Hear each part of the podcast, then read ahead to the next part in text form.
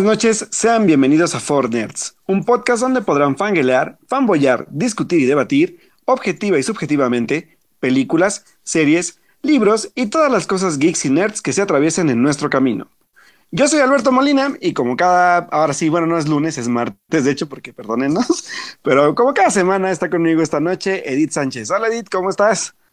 Hola, muy buenas noches a todos los que nos acompañan hoy martes, como bien dice Alberto, porque les iba a decir que les teníamos una exclusiva, pero al parecer Alberto está amarrado legalmente y no puede decir absolutamente nada. La verdad es que es que no me esperaba que hubiera embargo, pero pues ni modo, güey, solo tendré que decir así mudo, mudo literalmente, hasta el día de mañana a las 3 de la tarde que se libere el embargo de la película, así que Solo les diré que fui a ver al rato en, la, sección de cine, pero creo que algunos ya saben, pero si no se los digo al ratito, del por qué tuvimos que cambiar la, de horario y de, día el programa, pero, pero ya, ya estamos aquí el, eh, reponiendo el día de ayer, así que pues ya les contaré qué onda. Eso, y pues sí, ya estamos con todo y pues como lo prometimos, el día de hoy vamos a hablar de dos películas, una que se estrenó este fin de semana y otra que se estrenó hace 20 años. Y ¡Madre santa! ¡Oh, 20 años! Y pues bueno, tenemos muchas anécdotas al respecto. Y obviamente ese día del programa dijimos que quién quería venir y alguien dijo yo y nuestra gente habló con su gente y lo arreglamos todo. y entonces aquí tenemos ya nuestro super invitado. A ver, Alberto, presenta a nuestro invitado, por favor. Pues bueno, el día de hoy nos acompaña nuestro queridísimo Edgar. ¿Cómo estás, Edgar? Buenas noches. ¿Qué tal chicos? Buenas noches. Pues como siempre es un placer estar con ustedes para platicar las cosas que nos apasionan. Sí, hace 20 años estaba estrenando Matrix. ¡Uh! ¡Yes! Pero bueno, eso será en la sección de cine. en la sección de cine, pero para que estén pendientes y no se nos vayan, porque así podemos platicar más a fondo de esta gran película que ya nos cayó en la vejez, Dios mío. Ah, pero bueno, podemos hablar de cuando éramos jóvenes y bellos, sí. Obvio. No, bueno, seguimos siendo bellos, también jóvenes, ¿por qué no? Sí, sí, sí, seguro, seguro. Así que pues a ratito ya estaremos hablando un poquito de esta película que ya es un clásico de, de, un clásico de clásicos ya dentro del cine, así que pues esténse pendientes y pues entren en la conversación, así que pues Edgar, mm, bienvenido el día de hoy como todos los programas que has estado con nosotros, seguramente nos vamos a divertir muchísimo, como siempre lo hemos hecho cada vez que estás con nosotros. Sí. Muy bien, pues yo creo que con esto nos podemos ya ir a los momentos de la semana. ¡Vámonos!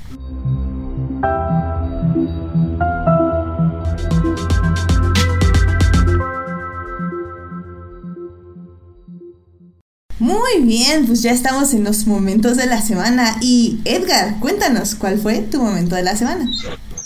Pues realmente los dos momentos de la semana acaban de pasar, los acabo de descubrir hace algunos minutos. Uno, por fin este ya inició la segunda temporada de One Punch Man. Y la animación todavía regresa. Exacto. La animación me está costando verla porque este el estilo es distinto no puedo decir que sea inferior, pero sí es distinto. Ya veremos conforme avance la temporada qué tal es. Pero sí es bueno que todavía tienen mucha tela de dónde cortar.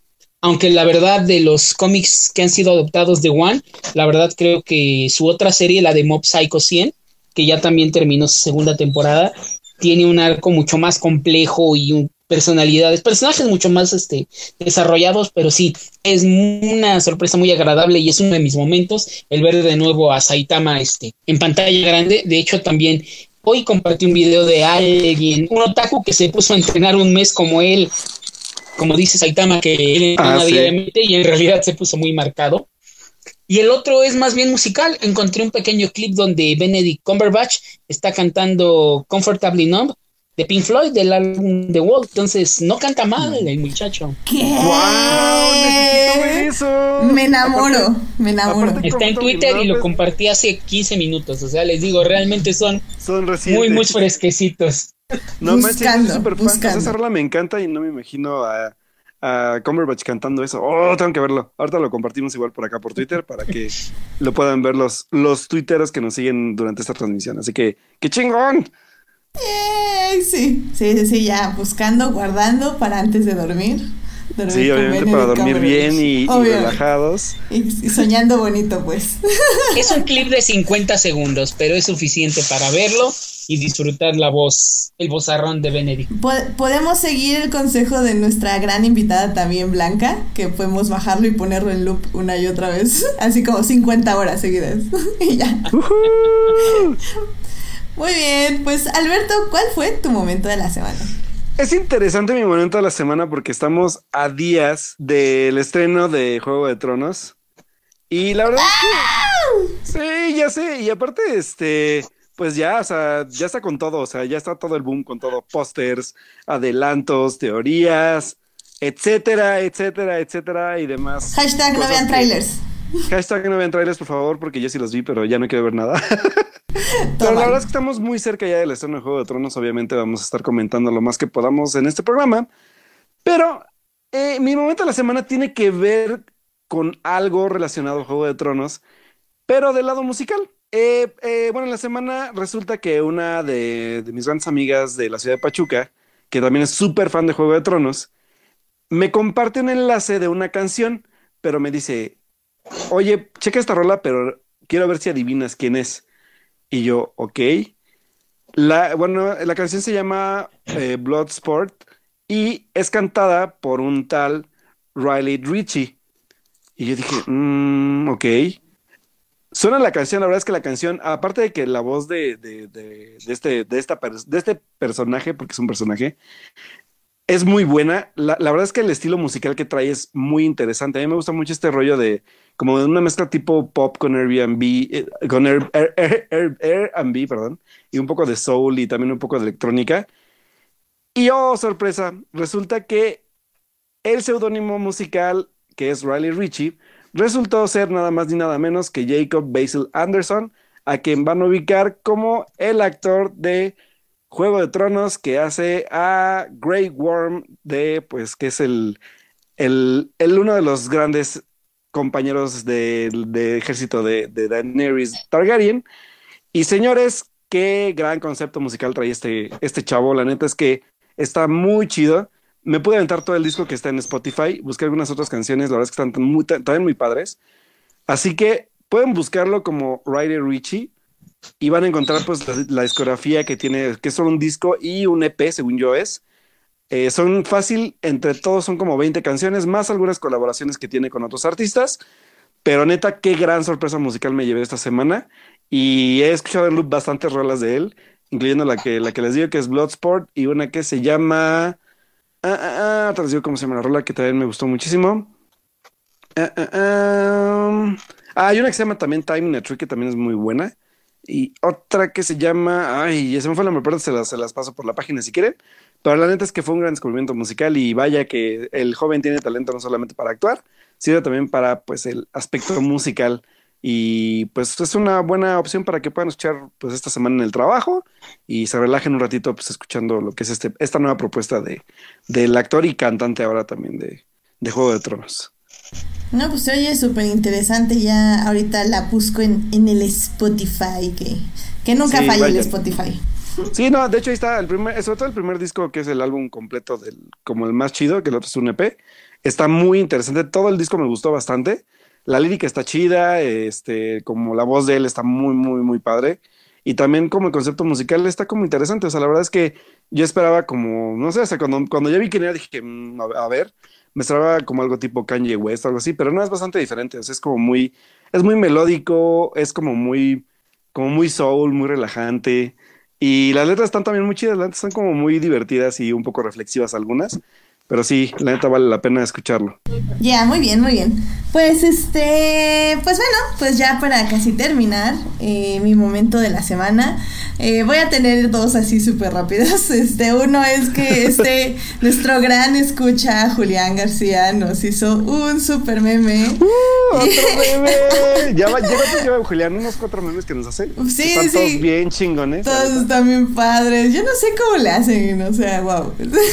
Digo, sí, sí, yo, yo ya soy fan de Julián de por sí, era fan, soy más fan de Julián. Sí, sí, sí, es que me hizo mi hashtag no vean trailers, se tenía que decir y se dijo. que de hecho ya lo pusimos en Facebook ahí este para anunciar que hoy sí había programa. Y pues está increíble, Julián. Soy muy, muy fan. Así que ya saben, hashtag no vean trailers. Se tenía que decir. y se dijo. Y se dijo. Ay, qué bonito. Ya sé. Y pues mi otro momento de la semana fue algo muy triste. Porque no estoy allá. Oh, ya sé. Ay, es que en, ustedes como saben, ya todos están llegando a Celebration de Star Wars, que va a ser justo estos días. Y que obviamente el lunes próximo vamos a tenerles todas las noticias, los feelings y todo. Pero bueno, entre esas cosas que se estuvieron anunciando la semana, bueno, la semana pasada se estuvieron anunciando como todo lo que va a haber, invitados, bueno, de hace meses se está anunciando. Pero está Ashley Eckenstein, este, que es la que crea, bueno, una es la que hace la voz de Ahsoka en The Clone Wars. Ella agarró como mucho momentum justo por esto de Ahsoka y pues todo el fandom que la respaldaba porque pues amábamos su uh. personaje. Y ella hace mucho creó una marca de ropa llamada Hair Universe, que básicamente se enfoca en ropa, en hacer ropa para mujer de fandom, es decir, de cosas de Star Wars y de otros tipos de, de caricaturas, series, etc, etc, pero para niñas, porque obviamente ella lo que, bueno, y mujeres también, porque ella lo que veía es que la, las personas que más compraban esta ropa y estas cosas eran mujeres y no había ropa para ellas, es decir, para nosotras. Entonces era como muy triste, entonces ella sacó su ropa, se llama Her Universe, está increíble. Y, y sacó una ropa increíble para Celebration que solo se vende en Celebration. Y yo estoy llorando porque hay una, hay una sudadera bien hermosa inspirada en el vestido de Padme, que es de ataque de clones, de los clones. Está la sudadera también inspirada en Ahsoka. También hay una capa super padre, así gris, bien bonita. Ay, no, yo ya no puedo estar más. no estamos allá. ¿Por qué? ¿Por qué? Disney, acredítanos para el próximo Star Wars Celebration, por, favor. Por favor, o sea. ¿Qué te cuesta, Disney? ¿Qué te cuesta? nada, no te cuesta nada, Disney. Somos una hormiga. Es más, es más, es más, ya cómpranos, Disney, de una vez. Sí, ya, por fin, por fin, por fin. Uh, Súper triste. Entonces, les voy a dejar el link en la página para que vean la hermosa ropa que es y se pongan más tristes. Digo, espero sinceramente que en algún punto la venda ya en su página en Her Universe, pero aún así, este, pues sí duele un poco. Y porque va a ser con envío y así. Ah, ya sé. Terrible. Es malo. Bueno, es, es, triste ser fan de Star Wars porque todo es carísimo. Oh, ya sé. bueno, algunas cosas. Por ejemplo, los libros no son tan caros. Pues son caros. O sea, bueno, o sea, están en el precio. Caros? O sea, están en el precio, que es 300, 400 pesos. Más o menos. Eh, pero pues un libro como, como, como más o menos cuando rondan esos precios, pero bueno. Sí, mm, o sea, sí, sí, sí andan en... Por eso digo, está en el precio, pero la ropa y todo eso, pues vas pagando mil pesos, 800, 700 pesos por blusas y sudaderas. Bueno, sudaderas pues todavía, pero... Ah, pero bueno, vean la ropa. ya, no sufras, ya no, voy a sufrir más. Ya nos vamos a deprimir más aquí. No, no. Y nos, dice Uriel en el chat que hashtag we need trailer now. No, Uriel, no, baneado. No necesitamos trailer de Star Wars. Nadie quiere ver trailer de Star Wars. Entonces queremos llegar y que nos sorprenda JJ. Porque hashtag no vean trailers. Boom. que por cierto, esa va a ser una real prueba es como, va a ser como mi desierto 40 días, pero van a ser meses sin ver tráiler. sí, Edith Martin. Bueno, vámonos ya mejor a la siguiente sección, porque si no... Pues vámonos. Vámonos a noticias. Antes de que empecemos a llorar más. Ah, bye bye. Noticias de la semana. Eventos. Trailers. Hashtag no vean trailers. Chismes. En, en Nerds. Bien, pues esta semana me dice Alberto que hubo varias noticias. Yo realmente solo tengo una en la sección hashtag no vean trailers, pero... A ver, venga, primero tú para que ya de ahí yo pueda seguirme con algunas noticias, igual las complementamos, porque seguramente sí te enteraste, pero sí, no te acuerdas. Ah, sí, noticias. Ah, no, es cierto, son importantes. Porque programa de Fortnite. ya ves, ya ves.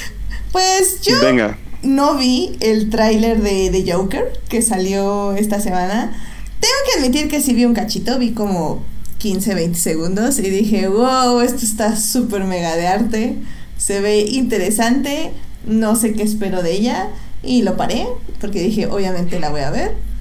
Y pues sí, pues eso, o sea, creo que está interesante lo que se está haciendo con estos personajes, sobre todo como como este tipo de no sé si se pueden manejar como multiversos, donde pues este Joker es un tipo de origen y es un y es un Joker diferente. Ya esos esos este artículos comparando con Heath Ledger y bla bla bla, es como no manches, vean la película primero, o sea, es como extremo, ¿no? O sea, digo, apenas vimos tres minutos de la película y ya estamos hablando de teorías locas y de comparaciones rapidísimas de quién es mejor. Siento que sí exageramos un poco, pero bueno. Así son, pues sobre todo medios, ¿eh? medios de comunicación que es como de, ¿cuál es tu Joker favorito? Güey, todavía no se ve la película y ya estás diciendo, no manches. Sí, pero bueno, al menos sí se ve interesante la película, que creo que ya es una ganancia. Y la verdad es que, ah, digo, ahorita ya vamos a hablar de Shazam, pero creo que DC también sabe que tiene que, que más bien su, ¿cómo decirlo? Su, su forma de crear ya su universo o de construirlo o de construirlo como lo habían hecho antes, Creo que tiene que ver también mucho con el ya no copiar el estilo Marvel, porque saben que van años atrás de eso, de eso que Marvel fue haciendo durante casi 10 años, ¿sabes? Entonces ahora es interesante ver que el, tono de cada película que van a hacer es muy ajeno al, de las otras, sobre todo, por ejemplo, ahorita con Shazam y ahorita con, lo que mostraron un poco de The Joker. La verdad es que me gusta bastante porque quiere decir entonces que saben que crear un universo con base a lo que vino siendo Marvel, que es toda una estructura narrativa casi casi redonda, ellos ya no lo pueden hacer porque están muy atrasados y, y resultan cosas como las porquerías de Justice League, por ejemplo, ¿no? Entonces, eso de que opten por una, una visión diferente, por historias un poco más diversas y sobre todo también que busquen tonos diferentes a lo que se había hecho, porque a final de cuentas sabemos que, que Batman vs. Superman, este Man of Steel, Wonder Woman siguen una línea muy similar visualmente y también narrativamente. Entonces creo que me gusta, o sea, la verdad es que me gusta bastante que jueguen con tonos, que jueguen con historias. Digo, viene por ahí también Birds of Prey, que va a ir un poco más, más apegada a lo que se hizo en Escuadrón Suicida, pero igual puede ser una buena comedia por lo que hemos visto, o lo poco que hemos visto en fotos y, y el único teaser que han lanzado. Pero me gusta, la verdad es que me gusta que ya estén como viendo que hay varios caminos que seguir sin necesidad de copiar a Marvel, por ejemplo, en el aspecto de la narrativa. Así que, pues, la verdad es que The Joker se ve bastante interesante. Vamos a ver, pues, pues qué tal le va y sobre todo porque el director es este, ay, ¿cómo se llama este chavo? El director de Todd Phillips. Todd Phillips, exactamente, que es el de, ay, de, la de The Hangover, según yo, ¿no? Sí, las dos de Hangovers. Sí, entonces vamos a ver, o sea, qué tal, qué tal les va con, con, este nuevo proyecto. Y sobre todo tiene a Joaquín Phoenix ahí, así que es un actorazo. Sí, puede, pudo, puede exprimirle mucho al personaje, así que vamos a ver qué, qué pasa con la película. Excelente. Y pues, ¿qué, qué otra noticia nos tienes, Alberto? Pues señoras, me voy a empezar hablando de que uh, ya salieron las fechas para la edición número 17 del Festival Internacional de Cine de Morelia, que se va a llevar a cabo del 18 al 27 de octubre de este año. Así que, ¿están listos muchachos a los que van a ir? Este, cadena de oración para que Edith le den más vacaciones. Cadena de oración para que Edith ahora sí vaya este año. Yo espero repetir otra vez este año la, la tercera visita. Ah, no sé si igual la, cantidad de tiempo que fui el año pasado, espero que sí. Si no, pues aunque sea, pues irnos un fin de semanita, unos cuatro días, para, pues sobre todo porque ya se los he contado, más allá también de lo que vayamos a ver de cine o de quién nos encontramos de artistas o de actores o de directores, pues también la convivencia cinéfila ya es algo invaluable, así que pues si van para allá muchachos, recuerden que nos podemos encontrar por allá, platicar un ratito de cine, tomarnos una cerveza, un café, lo que ustedes quieran y pues poder platicar de lo que más nos gusta. Así que pues nos vemos del 18 al 27 por ahí en esas fechas y vayan apartando pues ya Airbnbs, hoteles o lo que necesiten apartar, más pues su transporte para que lleguen con bien y tengan donde quedarse y disfruten pues lo que es la experiencia de un festival de cine como este. O sea, literal ya lo tenemos que apartar como ahorita. Pues yo les recomiendo que sí, yo, yo, yo cada, cada, cada año voy viendo como por mayo, junio ya lugares así, o sea, hoteles o Airbnbs o, o todo y mis pasajes para que no, no se me vaya la onda. No, pues ya valió. Uh. Nos ve el siguiente año, chavos. puedes, que fíjate que puedes apartar hotel y si no lo cancelas un, un, mes antes, por ejemplo, o sea, si no se te hace. O sea, yo sí le he hecho. Mm, muy bien. tips, tips de Morelia, son no tips, Son buenos tips, sobre todo en, hospedaje. Ok, ok. Sí, de hecho, creo que, bueno, sé que el Airbnb también. Bueno, no, el Airbnb no, no puedes cancelar así como. Sí, hay algunos que se pueden cancelar, sí. Ok, ok. Sí. Va, va, va. Y, y te regresan todo el dinero, supongo. No, ni siquiera pagas, o sea, el Airbnb se te cobra hasta el momento que haces la, el check-in para, para el, bueno, para el hospedaje. No, no es cierto, Alberto, no es cierto, no es cierto. Bueno, no, es que depende, depende mucho de, de, del West, bueno, del tipo de hospedaje. Ah, no sé si en, en extranjera sea otra cosa, pero en México yo sé que te cobran hasta el momento en que, que haces el check-in para, para el, pues para el hospedaje tal cual. Ok, va, va, va, que va. Tips con Alberto, por favor, para Morelia. Así que cualquier tip o algo de Morelia, digo, ya llevo dos, dos, años de experiencia, pero todavía faltan muchos, pero lo que quieran, pues acá en Twitter puedo darles algunos tips y algunas recomendaciones para visitar también de forma turística rápida cuando vayan por allá. Así que, pues ahí en Twitter al rato que se los doy para que puedan, pues, preguntar lo que sea, recomendaciones, cómo armar su itinerario, etcétera, etcétera. Ahí nos podemos leer. Oye, y otra pregunta de Morelia, ¿cuándo salen los boletos a la venta? Los, los boletos para, para el... De hecho, el programa sale un mes antes y los boletos salen 15 días antes del festival. Así que todo ya va a ser literalmente iniciando octubre o este, terminando septiembre para que vayan poniéndose muy atentos. Pero sí vayan checando tanto hospedajes como pasajes para que no les gane el tiempo y también vayan ahorrando un poquito para que lo vayan pagando. Pero la verdad es que igual ir a Morelia no es muy caro. Así que pues Mira, váyalo viendo con tiempo, yo, yo se los recomiendo. Excelente, Alberto. Muy bien. Así es. Y bueno, entre otras noticias, además de esta que era muy importante porque pues a final de cuentas Morelia sigue siendo uno de los festivales más importantes de nuestro país, pues otra de las noticias de esta semana es que uh, ya se está cocinando la nueva serie de el director Damien Chazelle para Amazon Prime que se va a titular The, Eddie la bueno, la serie va a tratar sobre pues un jazzista que eh, vive en la ciudad de París y que tiene un club, pero que el club es todo un fracaso, así que vamos a seguir pues de cerca la historia de, de este personaje.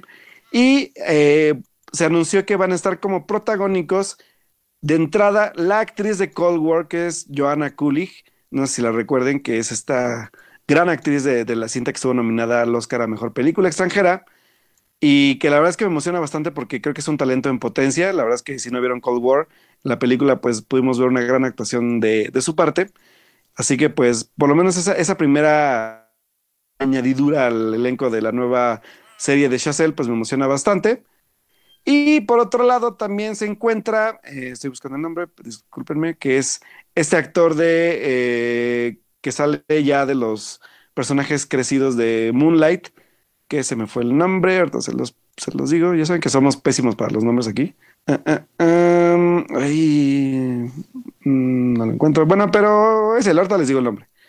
Pero bueno, la verdad es que a mí me emociona bastante porque, pues, a final de cuentas, Damien Chazelle va a debutar ahora también, no solamente. Recuerden que tiene un proyecto en, en, en, en, el proyecto también de Apple Plus, pero pues también se va a Amazon Prime con esta serie que me llama un poquito más la atención esa serie que es un poco más de su estilo, como lo hemos visto pues con La Land, con, con Whiplash, que va enfocado pues al jazz, que casi casi no le encanta al señor.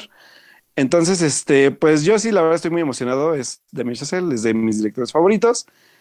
Y pues vamos a ver qué, qué nos depara con, con este, pues con esta nueva serie. La verdad es que yo les digo, estoy muy emocionado. Ah, y el actor se llama André Holland, que lo pudimos ver en Moonlight, ya en, que es en, como en la última parte de la película que es el coprotagonista de la película con, con el protagonista de la, de la, película de Moonlight. Así que es André Holland y Joanna Kulig van a ser protagonistas de la nueva serie que se llama The Eddie de Damien Chazelle. Así que vamos a ver qué tal, qué tal queda esta serie. Empieza, según yo, a filmar este año para estrenarse en el 2020. Ah, Edgar, ¿viste lo del, lo del, este, lo del elenco de Cowboy Vivo? ¿Que, que me puedas ayudar? Y no, en cuanto este vi que había una adaptación de Netflix de Cowboy Bebop, dije, lo bueno, van a pasar la serie original en Netflix, todo lo demás sigo todavía en negación. Lo malo es que es una película de Netflix y podemos correr casi casi el riesgo de que suceda algo como Dead Note, donde casi casi los fans de Cowboy Bebop vayan a llorar tristemente por primero la mala adaptación y segundo porque el elenco la verdad es que no está tan chido. Así que pues se los cuento rápido. El, eh, bueno, el elenco de, de esta pues, este, película adaptación live action de uno de los mangas y animes más famosos también y más queridos de los otakus o de los fans del cine oriental o japonés. Este, pues van a ser, ahorita les digo quiénes son. Tenemos a John, John Cho, si recuerdan, es este personaje, bueno, este actor que sale mucho en Star Trek y que lo hemos visto también en películas como Harold and Kumar. También va a estar Mustafar, eh, ah, no, perdón, ah, esperen, les digo. Sí, es Mustafar Shakir, que también lo hemos visto en Luke Cage. También está Daniela Pineda, y Alex Hassel, que son los cuatro pues, este, pues, actores principales que van a ser los personajes principales de las de la de live action eh, que muchos ya van a como reconocer. Así que pues la verdad es que no sé si haya fans en el chat, pero pues nos quedará a ver si van a hacer otro destrozo más de, de, de, esta de este querido anime en live action como lo hizo con Dead Note Netflix. Esperemos que no, pero pues bueno, siempre queda como la como el beneficio de la duda para ver qué pueden hacer con ese tipo de proyectos, ¿no? Y que no salgan tan americanizados como esperamos. Que incluso, digo, un gran ejemplo, y lo hemos platicado, Edgar lo platicó conmigo en Twitter. Por ejemplo, un gran ejemplo ahorita fue Alita. O sea, Alita es una película que es de manufactura estadounidense, pero que se adaptó bastante bien al material original. Así que, pues, vamos a ver, o sea, como siempre, el beneficio de la duda y cuando ya lo veamos, criticaremos todo lo que se pueda criticar o si no, pues también resaltar las cosas buenas que tenga. Pues mira, lo malo de Netflix es que ahorita todas de todas las que han adaptado al anime han estado malísimas. Digo, la más sanada fue Dead Note, pero no sé si recuerdas también Full Metal Alchemist. Full también, Metal la adaptación estuvo muy mala. Este, Bleach también estuvo insufrible. Y otra que le quitaron toda la gracia fue la que les comentaba el anime de Mob Psycho 100. Bien la adaptaron a live action y no tiene nada, nada de gracia. Aquí lo único bueno que vi del Vivo es que sí iban a tener el, ¿cómo se llama? Que le evitaron el whitewashing de Spike, pero pues no tiene nada que ver el tipo largo, flacucho de la, del anime con este tipo un poquito más chaparrito y marcado, ¿no? Entonces, veremos, pero sí yo no le tengo nada de fe a Netflix. Pues sí, ahora sí que hay que ver qué, qué nos muestran y pues si no, como les digo, y como dice Edgar, pues esperar que no sea tan peor como esperamos y posiblemente darnos una sorpresita por ahí. Pero pues bueno, ya estaremos viendo qué tal le sale a Netflix este live action. Y pues bueno, por otro lado eh, también. Nada más eh, rápido, este Jorge Arturo Aguilar dice en el chat que Mustafa Shaki salió en el último capítulo de American Gods esta semana. Oh, y que lo principal de Cowboy Bebop es la música de Yoko Kano. Y Con pues todo y lo pirata que es Doña Yoko. y pues. Sí, sí, sí. Y pues sí, este. Ah, por cierto, yo no he visto American Gods, así que cuéntame, Jorge Arturo Aguilar, si está buena o si está igual de buena que la anterior o cambiaron mucho. Cuéntame en el chat y, platicamos. sí, y de más falta igual que lo que comente, pues ya lo platicamos rápido en, en, la de series para que también tomemos un poco de lo que nos recomiendan ahí en el chat. Y pues bueno, Rápidamente, quiero hacer un resumen rapidísimo porque esta semana, bueno, la semana pasada también se llevó a cabo la CinemaCon, que es un, pues una convención sobre todo lo que se viene durante el año para lo que es cine en Hollywood. Y hubo muchos, muchos este, adelantos, pero me voy rapidísimo. Por ahí se habló un poco de, del calendario oficial ya de Disney con Fox, eh, el estreno de, de Dark Phoenix, que ya no se va a mover, que es para junio que también obviamente sabemos que era el, es el último proyecto de Fox y de Marvel, eh, bueno, o sea, como, como por separado. Y también se anunció que New Mutants no se va ni a plataformas de streaming, ni se va a video, ni se queda enlatada. Se va a estrenar y se va a estrenar, según esto, en salas Dolby bueno, en Cinemas Dolby, que son como estas salas con sonido Dolby y imagen muy nítida, me llama la atención bastante porque solamente en ese tipo de salas, aunque obviamente, pues supongo que van a hacer ya la expansión después, la van a anunciar, pero sí va a salir a cines, así que vamos a esperar, pues, cuál es como, como, pues, el anuncio en general de esto. Así que, pues, esperemos ver qué más pasa. Por ahí también se, se, dieron detalles de live action del Rey León, donde los presentes que vieron eh, el material de según yo fue la secuencia de lo que toca, bueno, lo que toca la luz, que es esta escena donde, donde Mufasa le muestra a Simba todo el reino y donde no debe de ir y donde sí. Dicen que se ve espectacular. La verdad es que yo acabo de hecho de ver hace dos fines de semana el live action de El libro de la salva y no me convenció para nada la animación CGI, pero según dicen, eh, esta en el Rey León se ve padrísimo. Así que vamos a esperar a ver si es cierto y si en verdad pues es lo que es, porque la verdad es que pues el Rey León es uno de los clásicos más amados por muchas generaciones y pues que lo hagan trizas no va a estar chido. Pero pues bueno, en John Favreau confiamos. Y además de esto se mostró material eh, de Aladdin, se mostró la secuencia de de, la canción del genio, se fue el nombre de la canción del genio, donde pues sale Will Smith este, rapeando y cantando un ratito en esa secuencia. Y algunas personas han dicho que la secuencia se ve un poco falsa y que está un poco decepcionante. Yo la verdad es que lloré mucho cuando la leí porque le tengo mucha fe a Aladdin. Pero, pues bueno, estos son como algunos de los comentarios. Y también se revelaron algunos detalles de Toy Story 4 la verdad es que yo no quise leer nada porque mm, no me llama la atención en sí ver de qué trata y si, lo leo, menos me va a llamar la atención verla. Así que por lo menos me guardé un poco el secreto y quise no leer un poquito, pero sí detallaron de qué va.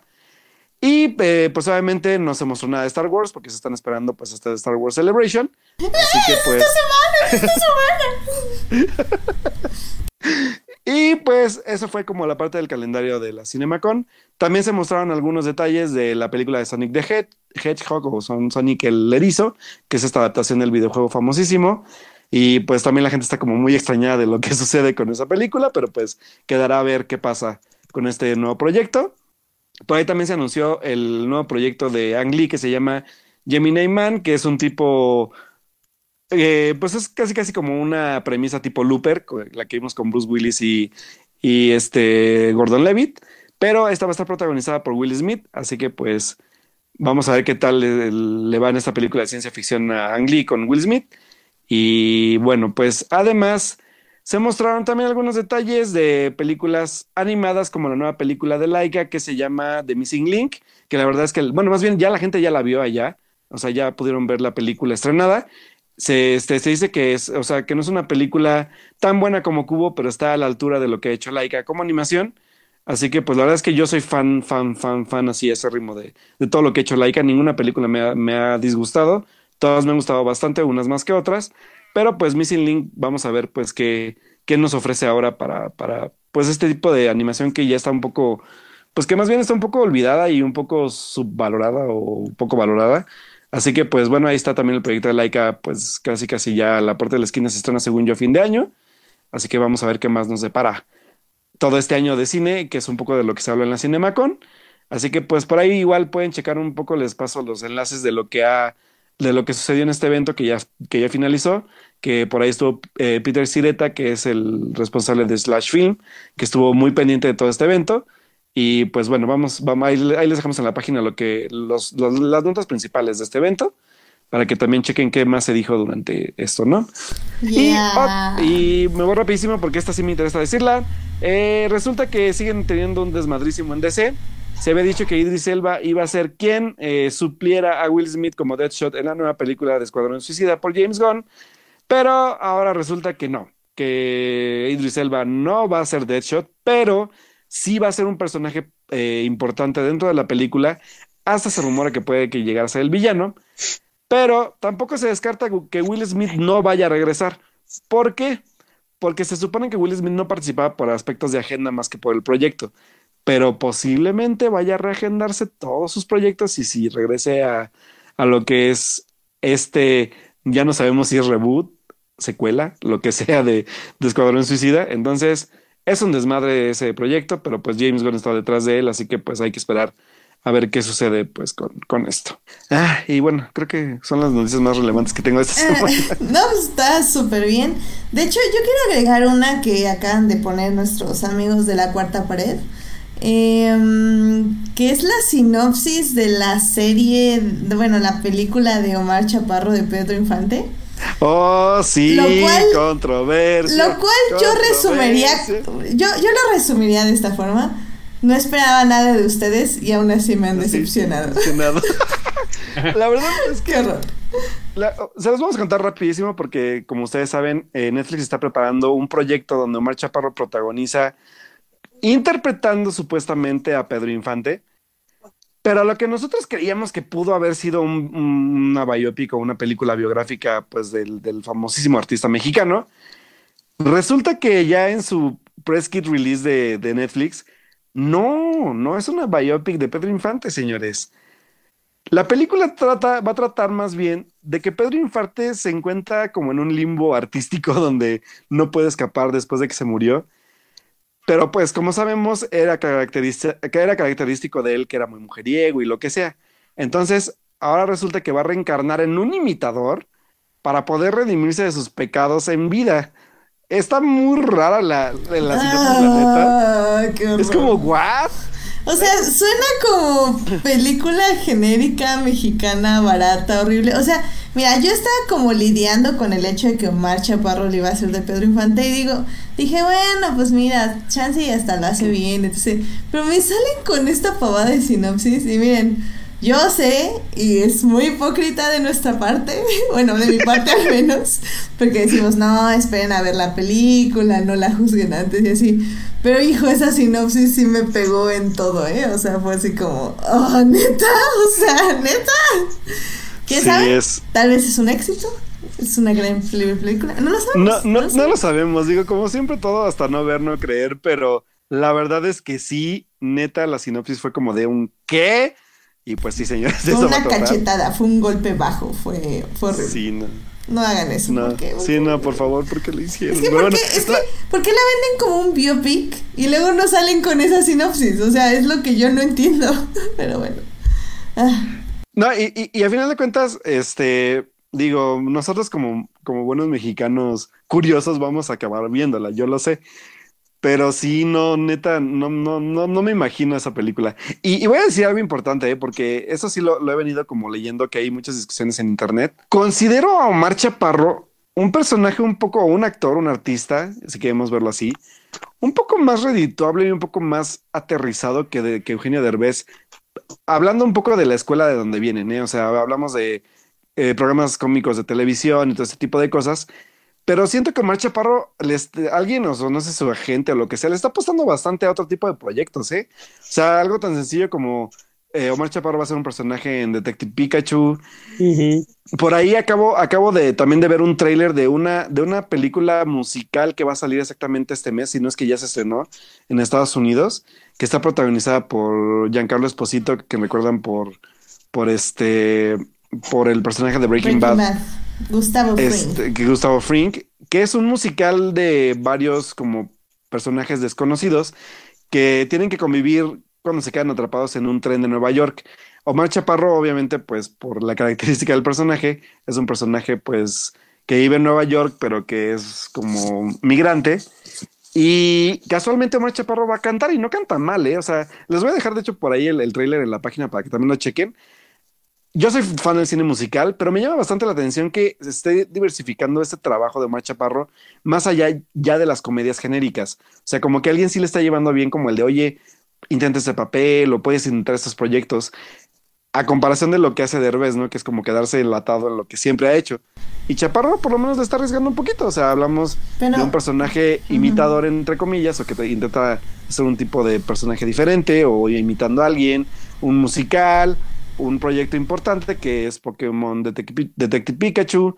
O sea, la neta, la neta, la neta, yo sí creo que por lo menos Chaparro está más enfocado ya a otro tipo de aspectos de su carrera que encasillarse como lo ha hecho alguien tan importante dentro de nuestro cine, lamentablemente, como es Derbez. Aunque recuerda que Derbez también está en la película de Dora la Exploradora. Si ves entonces que ambos están en películas infantiles taquilleras, pues hay en quien vive. Eso sí, pero ojo ahí porque, porque Derbez sigue encasillado en el personaje. O sea, Derbez sigue siendo el mismo, el mismo personaje de siempre. Y sobre todo ya que vi, por ejemplo, Dora la Exploradora, que es como el personaje siempre, el, el chistosito, el, el, el, humor de pastelazo. Y lo que me llama la atención de Chaparro es que no. O sea, sobre todo, por ejemplo, el, personaje de Detective Pikachu no hemos visto nada, solamente un, un guiño. Pero yo tengo la fe en que sea un poco diferente, ¿sabes? O sea, sobre todo porque si nos basamos en, el aspecto del juego o en el aspecto de la, de la serie, que es un personaje de estos villanos. A lo mejor sí es un villano muajaja, pero por lo menos intenta ser un villano. Estamos también ante, ante un. Ah, sí, perdón. Y coincido contigo, nada más era para trolearte, porque sí, la verdad, en el, de, en el tráiler de Dora la Exploradora el personaje de Delvez viene siendo el latino, el nativo típico que tiene que cumplir con los chistes. Y en cambio, sí, el otro sí es un personaje que parece integral a la historia, el entrenador de uno de los personajes importantes, ¿no? Sí, la verdad es que me, me, llama la atención la carrera de Chaparro. O sea, vamos a ver hacia dónde repunta. Para dónde pero sí. Sí, pero de todas maneras, comparando, la neta es que tiene muy buenos proyectos encima. Digo, la verdad es que, por ejemplo, este musical que les cuento no creo que se vea en, muchas partes del mundo, pero llamará la atención cuando por lo menos podamos verlo por otros medios, ver qué, qué, ofrece, ¿no? O sea, qué, qué, cambia un poco en su actuación, cómo su personaje y, y sobre todo en la parte de, de, canto, porque les digo, no canta mal. O sea, no lo había escuchado yo cantar, pero no canta mal el, el, el joven actor. Así que, pues vamos a ver. O sea, Chaparro se está convirtiendo como en, en un buen, como como un buen, así que una buena catapulta para representar a México y ver qué, qué más puedo dar. Muy bien, pues la ven y ahí me cuentan. sí, de todas formas, era, era mi modus operandi desde el inicio con esa película, así que. Pero bueno, miren, la doctora Infante, yo sí, yo sí la voy a ver por pura curiosidad. Muy bien. Pero sé que voy a acabar decepcionado, así que no espero nada. Ah, pues a ver, a ver, una de esas nos sorprende pues yo creo que con eso ya podemos pasar a nuestra siguiente sección, ¿no, Alberto? Vámonos a series. espera, ¿qué series? ¿Sí nos vamos a series? Sí, ¿no? ¿O a qué nos vamos? A cine. ¿O a cine? ¿Tú tienes una ¿Cómo andamos en series? Andamos ah, pues muy mal en series. ¿Andamos mal en series? Bueno, entonces sí. saltémonos series y vamos a cine. Mira, lo único que tengo de series es que Jorge Arturo Aguilar justo nos dijo que American Gods Dice que el problema de esta temporada es que se nota la salida del showrunner, o sea, Brian Führer, y como que quieren copiar el estilo. Empieza medio lento y se siente algo alargados los episodios. Ah, yo también, antes de, también de, eh, de pasarnos igual a cine, eh, la verdad es que también uno de nuestros queridos escuchas que siempre está al pendiente de lo que hacemos y ya ahorita ya hablamos un poco de, de, de cuánto lo queremos, sobre todo por los memes que nos hace, la verdad es que Julián, cada, cada que terminamos un programa, siempre nos recomienda un anime.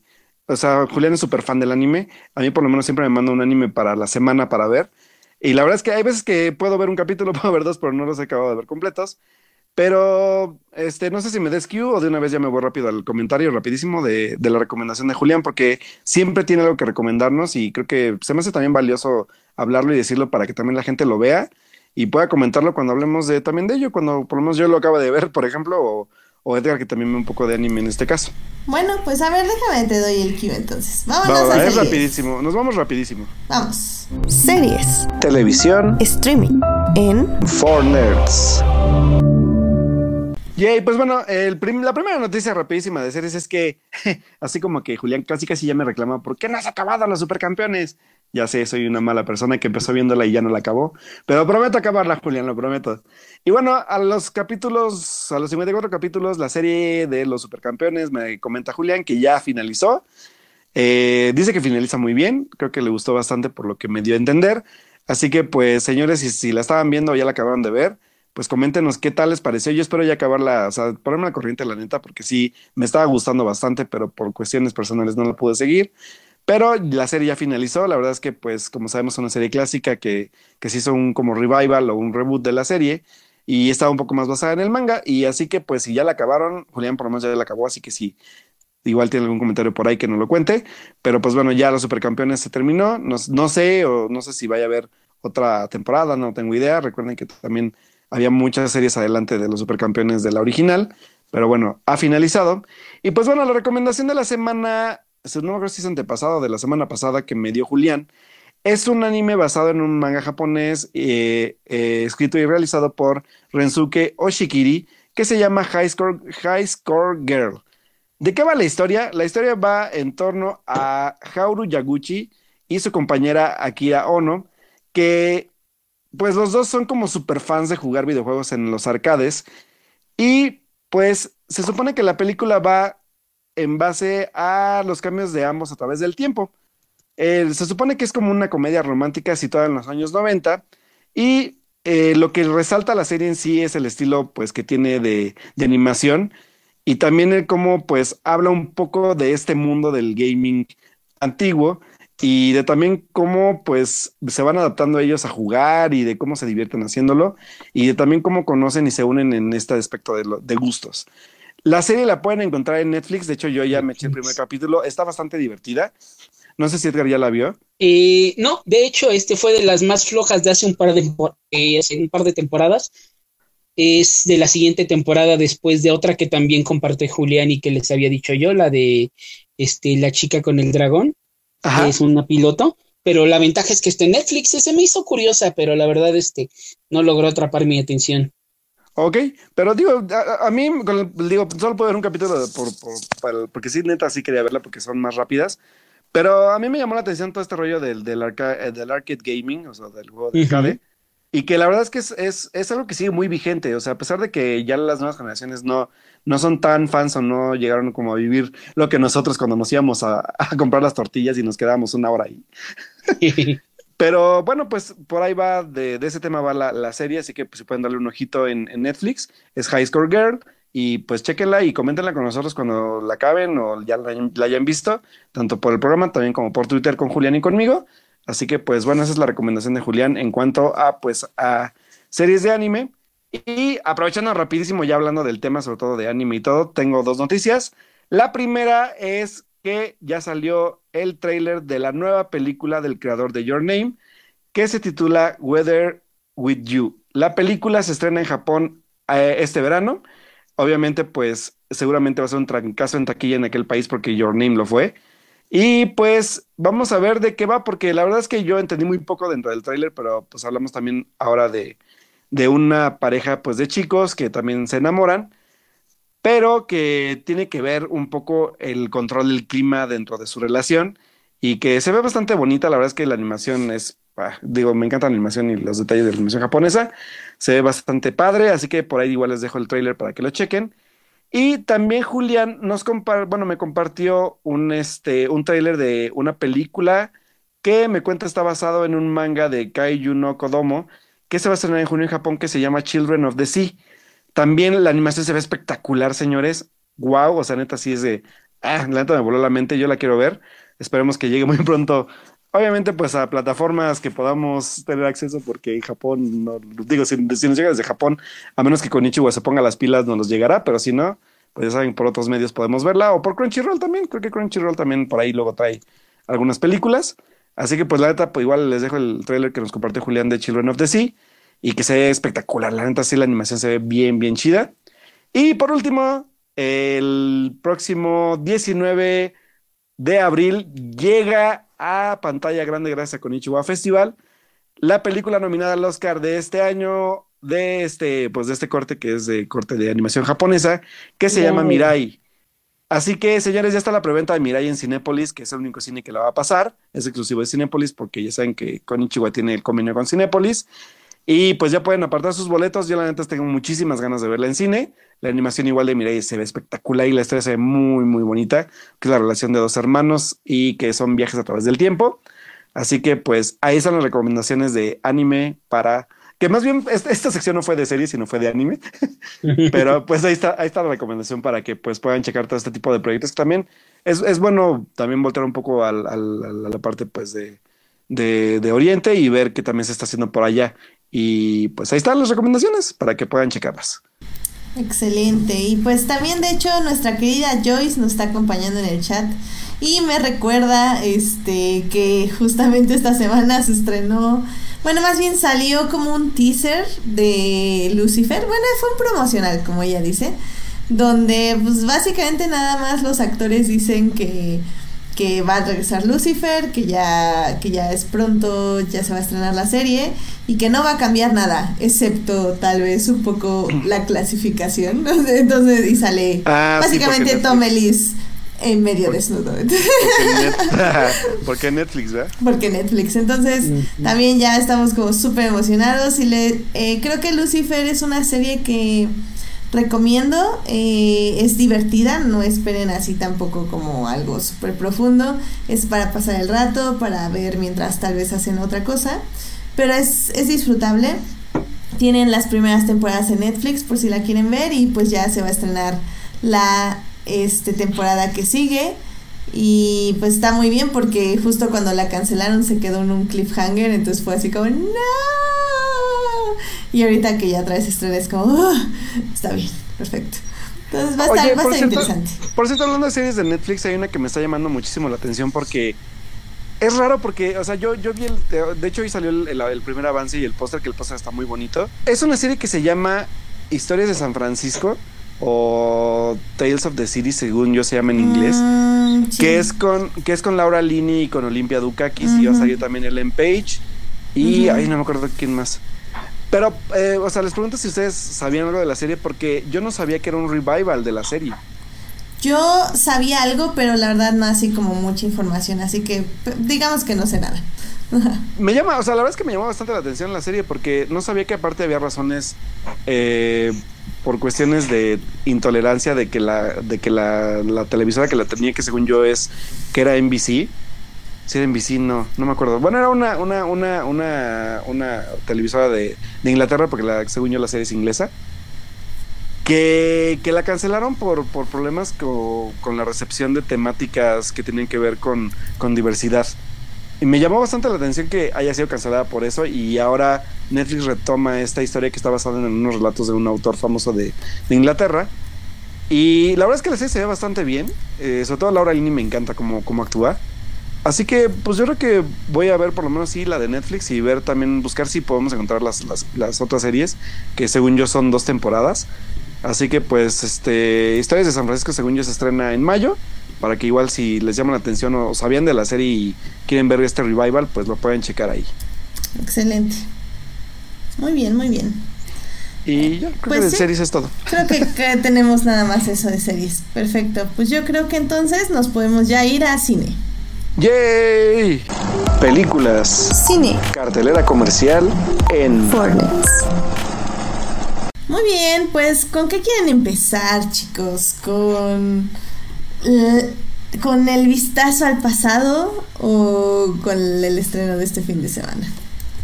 Pues depende qué tanto ah. sueño tienen, qué tanto sueño tengan y con cuál se quieren extender más. Yo, creo que nos vamos a extender con, la del aniversario. Podríamos hablar de, de, del estreno, pero ¿qué creen? Que me acordé que yo también vi algo que les quiero hablar. ok, ok, ok. ¿Me puedo ir rapidísimo con ese estreno? Porque no me acordaba que lo había visto. Sí, adelante. Pues señores, se estrenó el remake de la película basada en la historia de Stephen King que se llama Cementerio de Animales, o como le pusieron en México ahora, Cementerio Maldito para distraer a los, a los que desconocen un poco la historia. Y pues Al contrario, así se llamaba desde que se adaptó el libro y la primera película le pusieron igual Cementerio Maldito. ¿A poco? Según yo era cementerio entonces es tradición. No, cementerio ah, maldito. Ah, la viejísima, de hecho desde la primera edición en español le pusieron así el cementerio maldito, aunque debería ser cementerio porque está mal escrito en el ah, título sí, de Stephen porque King. Es cementerio, ajá. Sí, porque es por niños los que lo escriben. Ahora sí, lánzate. Ahora sí, sí, gracias por el dato. Fíjate, yo creo que se llamaba Cementerio de Animales. Muy bien, pues la película está basada, como les digo, en la historia de Stephen King, que es un libro y que aparte, según yo, tuvo dos partes, si no mal me equivoco, Edgar. No recuerdo, la novela solo es una y la adaptación original fue solo una también directo. Ya después si hubo otra, habrá sido directo a tele, ahorita buscamos. Sí, según yo es una, una que también fue directo a tele, según yo, ¿eh? según yo recuerdo. Y pues la verdad es que la película, ¿cómo decirlo? Es una película muy entretenida. Tiene todos los clichés del mundo del cine de terror, pero tiene como ahí algunos giros interesantes y sobre todo las actuaciones de, de, quienes salen en la película también ofrecen algo como diferente, ¿saben? O sea, yo, yo sí esperaba como un churro clásico de, de terror y dije, no, pues la neta siendo Stephen King, pues no, no va a jalar chido. Pero me gustó bastante, la verdad es que no, no, no recuerdo muy bien, yo creo que sí vi la primera de muy chiquito, que es de, que según yo es del 89, ¿no? La película, o sea, ¿Es correcto? Yo, yo había nacido en ese entonces, pero ya ven que la pasaban en Canal 5 a veces, entonces ya alguna vez la llegué a ver. Pero no, no recuerdo casi así como mucho, mucho. Pero esta me gustó bastante, o sea, digo, para, para, para ser una película un poco con clichés y algunas, algunas cosas un poco predecibles. Lo que sí tiene es que el giro de tuerca o del final, que supongo que también es el mismo del libro, pues está bastante bien llevado. Eh, sale Jason Clark, si no lo recuerdan, sale en en, en esa película de los changos, en Planeta de los Simios, la, la última, que no me acuerdo cómo se llamaba la última, que no me gustó. También sale en Terminator Genesis, donde vimos a, por ahí también a, a, Emilia Clark, que compartió pantalla con, con este Arnold Schwarzenegger y que Jason Clark hizo del, del villano de la película. Y también lo acompañan por ahí Amy Seymes y John Lithgow como pues los, los coprotagonistas de la película. Y sobre todo, pues el gato. El gato está bien chido, señores. Fue lo que más me gustó de la película. El gato está muy chingón, así que si les gusta cine de terror, van a encontrarse con algo, pues a lo mejor un poco genérico y predecible, pero bastante entretenido para que, pues, si tienen, no tienen nada que ver, puedan entretener un rato a comer palomitas y por ahí tener algunos jump scares bastante interesantes. Así que Cementerio Maldito ya está en cines para que la vayan a checar. Dos comentarios. Este, uno, hubo dos cambios importantes en la trama. Uno es precisamente a quién atropellan. En la novela es distinto. Y el cambiaron el final, más bien hicieron un poquito lo mismo que hicieron con la niebla. No sé si recuerdan esta película de hace unos siete, ocho años, donde el final es, es, muy, es mucho, es peor que el cuento de Stephen King. En el de la niebla, este, resulta que todos sobreviven y se quedan buscando una estación de radio, y en la película lo hacen más triste, el protagonista mata a toda la familia, y cinco minutos después es cuando va el ejército. Algo parecido pasa aquí también. Hubo un cambio en el final, entonces no es el mismo del libro. Ah, no es el mismo del libro, yo creo que sí, fíjate. No, también fue, eh. trataron de, trataron de, mejorarlo ahí. El, giro está, el, giro está bastante interesante, ¿eh? Bueno, la única ventaja es que también, de nuevo, como viejito feliz, Stephen King dice que le gustó bastante y le agradó el cambio. Ah, súper bien. Y la verdad es que fue un buen cambio. Sí, yo creo que si la gente que le haya visto se sorprenderá del cambio que le hicieron, sobre todo los personajes, pues el, uno de los personajes principales como que tiene ahí un destino bastante incierto, pero obvio. Así que, pues bueno. Y sobre todo, por ejemplo, también la, la una de, los personajes que es la hija de la familia, que es. Eh, la niña se llama Yete Lawrence, que la verdad también se rifa muchísimo con su personaje, me gustó bastante. Así que, pues, chequense Mente Maldito, está entretenida. Es una película, pues, muy buena para pasar el rato con terror. Así que pues ahí está la recomendación. Y ya está. Muy, bien. Ya sí podemos pasar con el estreno. Perfecto. Sí, la verdad, pues ya saben, yo soy muy gallina para esas películas, pero pues se oye bastante interesante. Y sí, lo de los gatos, creo que los, en los gatos ganaron este... Este año. El internet, sí, ganaron este año, obviamente, porque eran varios gatos, unos... Eh, eran Son gatos actores, además de todo, entonces... Bueno, uno es un flerken, pero cuenta como gato. Ah, bueno, claro, claro. y, aparte fue a la alfombra roja. Sí, con, corbatitas. Sí, chido. Sí, muy bien, sí, estaba muy increíble, la verdad. Ay, qué fan, qué hermosos son los gatos, la verdad. Deberíamos todos tener 20 gatos. He dicho. He dicho. No, yo tengo uno, tengo mi Flerken y con ese tengo. Ah, se tenía que decir. el estilo. Y se dijo. Y se dijo. Muy bien. Este, bueno, pues yo creo que entonces con esto podemos empezar a hablar de el estreno de la semana.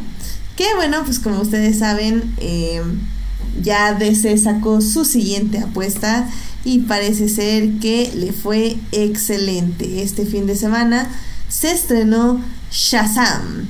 Shazam está dirigida por David eh, Sandberg, eh, a quien conocemos por Annabelle 2, cuando las luces se apagan, entre otras películas. Este, o sea, películas de género, se podría decir. Claro. Y creo que en general esta se puede categorizar como igual una película de género. Shazam, para quienes no sepan, cuenta la historia de un niño llamado Bill Baxton. Bill Baxton. Excelente, ustedes sí saben de lo que hablan. es que yo no tengo los nombres y está cargando la página y no carga la página, pero que ya lo tenemos. Entonces, Billy Baxton, este, quien es un huérfano y que, bueno, bueno, no es un huérfano, pero sí está en como casas de acogida, se llama. Eh, y él está buscando a su madre. Obviamente, pues se va de muchas casas y está como tratando de, buscar a su madre y de huir de estas casas, etc. etc. Eh, en un último aviso, una familia lo adopta, que es una, unos, un hombre y una mujer que ellos mismos han sido huérfanos y que acogen a otras personas, bueno, a otros niños. Y pues por azares del destino, casi casi literalmente, eh, Billy se encuentra con un mago llamado Shazam, quien le transmite sus poderes por igual razones. Um, reasons, because reasons. Because reasons. es un alma pura. Eso dice, pero yo recuerda que no necesariamente, pero es el alma más pura que puede encontrar. O sea, realmente, según yo, fue como. lo que alcanza. Ajá, según yo fue como un movimiento desesperado la razón por la que le dieron los poderes. No fue porque realmente fuera un alma pura, pero yo qué voy a saber, ¿verdad? Bueno, em, por buscar a su mamá automáticamente se vuelve alma pura. Pero sí es un ah. huecote ahí. Es algo muy flojo mm. en el argumento. Sí. No lo negaré. Sí, sí, sí, es algo, algo bastante flojo, diría yo. Pero bueno, eh, pues dime, Edgar, entonces, ¿qué te pareció en sí toda la película? Me gustó bastante, sobre todo porque eh, no sé si fue, bueno, pues creo que sí fue intencional. Todo tiene un tufillo ochentero muy, este, muy a cazafantasmas, a los Goonies, a películas clásicas. Y hasta en el casting, el casting, de hecho, el chico, su hermano, el que lleva las este, muletas, me recordó bastante a Fred Savage. Y el protagonista. Y el protagonista también le veo toda la cara de Malcolm en sus épocas de chamaco. Pero sí, realmente el tipo de acción, el tipo de malos malotes, se me hizo muy de los ochentas. Está muy, muy ligera, pero era algo que hacía falta en el cine de superhéroes. Estamos, no sé si al nivel un poquito por encima del cine de pastelazo de las caricaturas de Batman, pero con un guion un poco más estructurado. Me gustó porque al final no podías hacer un drama tan grande con un personaje que es un adolescente. Creo que fue la, apuesta más segura para entrar con un público aún más genérico que del que tenemos con el cine de acción diagonal superhéroes hasta hoy. Bajarlo también a comedia más bien infantil para toda la familia se me hizo un muy buen movimiento. Y me gustó bastante, me entretuvo. O sea, te digo, el que por fin tuviéramos un malo al que no tuvieras que preocuparte por empatizar con él es malo porque es malo, aunque te puedes quedar pensando en qué tanto le influyó que todo el mundo le dijera que era tan mala persona. O sea, por ahí hay cosas rescatables, pero es un guion muy ligero, una aventura muy sencilla que realmente te sirve para meter todo el universo. De hecho, desde que empiezan a decir el nombre de los hermanos, dije, sí, esto, ya, ya sabía, por ejemplo, lo que iba a pasar al final, ¿no? me gustó mucho, se me hizo muy ligero. Es un tributote también a la película de Tom Hanks, quisiera ser grande hasta la escena del donde pisa por dos teclas el piano ah, en el suelo, en la juguetería. Entonces te digo, está, está totalmente ochentera, ligera, cerrando un ciclo de aventuras. Me entretuvo bastante. Creo que fue Montserrat la que puso, o fue Vivi, quien Vivi yo y que pusieron realmente, está muy bien, me entretuvo mucho, aunque no va a cambiar nada en el camino que va el, el cómo se llama, el universo de DC si lo quieren manejar como universo. Como una película aislada, estuvo muy bien. Ya ahorita platicamos de quién no estuvo, a quién le faltó andar y quién se esperaba ver. Pero sí, me gustó, me gustó. Sí, sí, o sea, creo que yo estoy de acuerdo también. Eh, creo que sí fue Monse la que puso eso en Twitter. Em, yo estoy de acuerdo, o sea, igual me la pasé súper bien, o sea, sí estuve riendo gran parte de la película. Eh, es un humor bastante infantil, como dices. No, eso no quiere decir sinónimo de malo, simplemente que son bromas como muy sencillas que realmente hacen reír mucho, pero no llegan ni a ser vulgares ni tontas, lo cual aprecié demasiado porque sobre todo en ese tipo de comedias puede darse como a, a eso y creo que no, creo que lo manejaron muy, muy, muy bien. Y si ustedes creen que la tragedia es difícil, el, la comedia creo que puede llegar hasta ser más difícil. Más, así es. sí. sí, entonces creo ah. que estuvo súper bien, pero sí, creo que también, eh, sobre todo el tercer acto, híjole, se me hizo larguísimo. O sea, desde el momento en que llegan a la feria hasta el final, fue así como Dios, estos ya fueron como 20 minutos. O sea, yo creo que eso es lo, único que cogea de la resolución, que creo que es algo que en general DC no le sale bien. También con Wonder Woman, creo que su último acto fue el más débil, igual porque fue muy largo, mm, aunque tiene ambos, tanto el de Wonder Woman como el de Shazam, tienen como el corazón donde debe de estar al final. En Wonder Woman fue esta idea de, de ella valiéndose por sí misma, eh, encontrando su poder interno y en Shazam fue encontrando básicamente el poder de la familia y de, de, estar unidos como un equipo, ¿no? Entonces creo que eso está muy bien, pero híjole, no, bájenle 15 minutos a la pelea final, o sea... Lo que pasa es que igual de los 20 minutos, 10 minutos son de cameos, entonces igual por eso se te hizo tan pesado. Ah, sí, porque no... o sea, eh, la resolución final con toda la familia, y como dices, realmente no era necesaria para el guion, pero era necesario para la historia del cómic donde en los cómics originales que él era el original Capitán Marvel, que se, se rehusaban a llamarle Shazam en sus épocas, y ahora aquí desde el principio lo abrazan. Al final fue tan exitoso que al final estaban los hermanos, el perro, y eran todos Marvel, ¿no? Claro. Entonces por eso fue necesario, bueno, no necesario, fue algo que quisieron hacer para establecer lo demás, pero sí, realmente le, le rompe el ritmo. Aunque ah. te digo, a nivel fanboy, pues sí, yo estaba gritando de emoción que era el único en la sala. No, y a mí me sorprendió, yo no me esperaba ese final. Digo, ya spoilers, lo siento quien no haya visto. Eh, pero, pero yo no me esperaba el final donde toda la familia recibiera este pues, los poderes. O sea, creo que es algo que yo me hubiera esperado para una segunda película.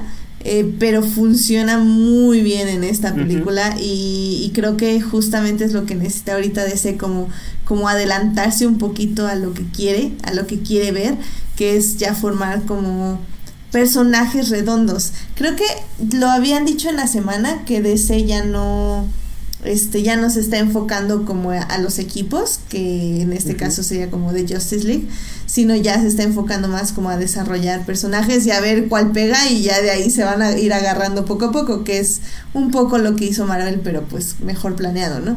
Entonces creo que es lo que van a hacer.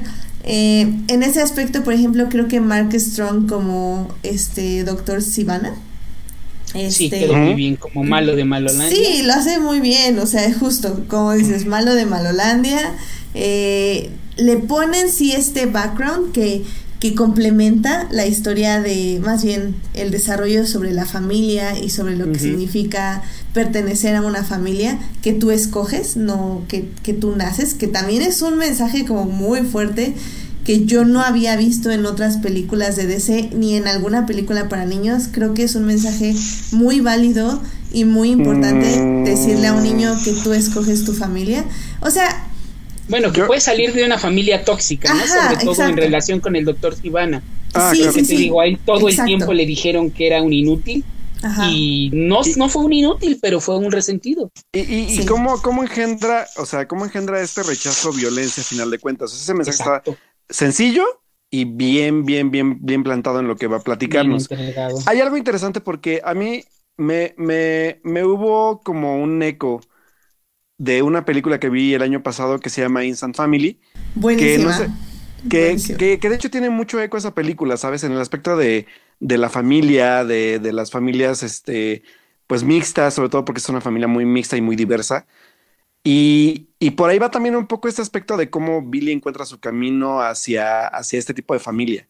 Y, y el personaje, sobre todo, que, que me encantó este aspecto de, de, de, como dicen ustedes, como este, este goofiness o este humor, como muy socarrón, pero muy, muy, muy, muy, muy, muy pertinente a la película.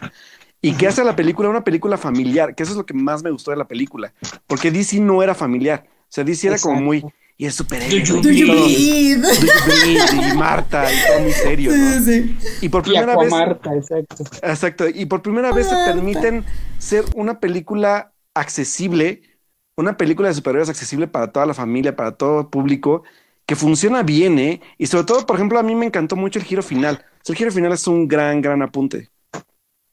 Sí, y, creo que sí. De, hecho, creo que no hablé de Instant Family aquí y también ya tuve la oportunidad de verla y me encantó. Creo que sorprende muchísimo cómo trata justo el, el, tema de la familia. Igual, de una forma de mucho humor, pero a la vez de mucha reflexión sobre lo que significa la familia y cómo elegimos a la familia. Y, Shazam hace lo mismo. Creo que sí, tú pusiste, Alberto, en, en Twitter que era un, un mashup de Instant Family con superhéroes y creo que es muy acertado. Y, y como decimos, definitivamente tiene el corazón en el lugar correcto de la película.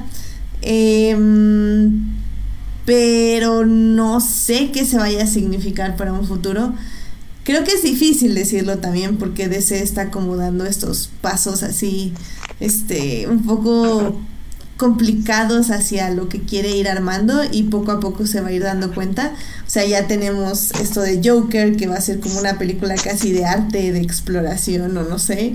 Eh, vamos a tener Birds of Prey, que va a ser como súper girly, pero al mismo tiempo super girly psicópata. Sí, eso me gusta. Girly psicópata. Este, entonces, vamos a tener muchas cosas y, bueno, viene obviamente la secuela de Wonder Woman, que pues también eh, si le va bien va a ser, bueno, si la hacen bien y la promocionan bien y todo, yo creo que sí va a ser un trancazo también en taquilla. Entonces, pues bueno, estamos viendo esto y creo que Shazam es una buena forma de, de atraer público y decirle justamente a, a, las personas de, ok, DC no es do you please todo el tiempo ni nada, sino que también puede ser bastante divertido. Sí, y la verdad es que, como dices, este, este, este, como, como, como dices que dije, un, poco de este mashup que también le da como un feel muy bonito, o sea, es un, es una, hasta es una, una, una happy movie o una feel good movie que, que, yo no esperaba ver una feel good movie, sí esperaba ver lo de siempre madrazos y, y, personajes como muy genéricos, como ya lo hemos estado viendo durante todo el trayecto de DC. Y que la verdad es que también saca y Levi le da un toque muy especial. Nada que ver con lo que yo creí que iba a ser, que yo dije, ay, van a ser como un tipo humor Deadpool o lo que sea. No, nada que ver. La neta es que me gustó bastante. Y sobre todo, ¿sabes por qué? Porque apela mucho a este, y de hecho también lo puse en Twitter, o sea, apela a este rollo de, de, de, cuando tú leías un cómic, cómo tú te imaginabas siendo un superhéroe. Eso es Shazam. Shazam es un, es un reflejo del espíritu, bueno, no quiero decir infantil, sino de este espíritu del niño que, que llevas siempre como contigo y de lo que harías en verdad, o sea, porque es la verdad, o sea, lo que haría si tiene superpoderes, ¿sabes? Creo que hasta un, adulto lo haría. O sea, estar buscando como en qué pruebo mi superpoderes o, o, cómo impresiono a los demás. Pero, pero ¿sabes qué? O sea, hay cosas que un adulto no haría, que eso creo que hace que funcione. Por ejemplo, eso de, ah, dispárale, ah, dispárale en la cara, y el otro, sí, dispara. O sea, no manches, yo, yo sería así como, no, no manches en la cara, no, primero déjame probar en la mano, no sé, ¿sabes? O sea, son como decisiones tan impulsivas de tan de tan no, la muerte no existe, no me va a pasar nada, soy, soy invencible, o sea, ya en sí como soy un niño, una niña, ya soy invencible y nada malo me puede pasar. Entonces eso pone en un cuerpo de adulto y por eso es que Shazam funciona también. Sí, la neta sí. Y sí, saca el nieve y lo hace muy, muy bien. Eh, por momentos como que no me agradaba, pero creo que en general funciona bastante bien y se siente muy natural este cambio de, de cuerpos y de actores en este caso.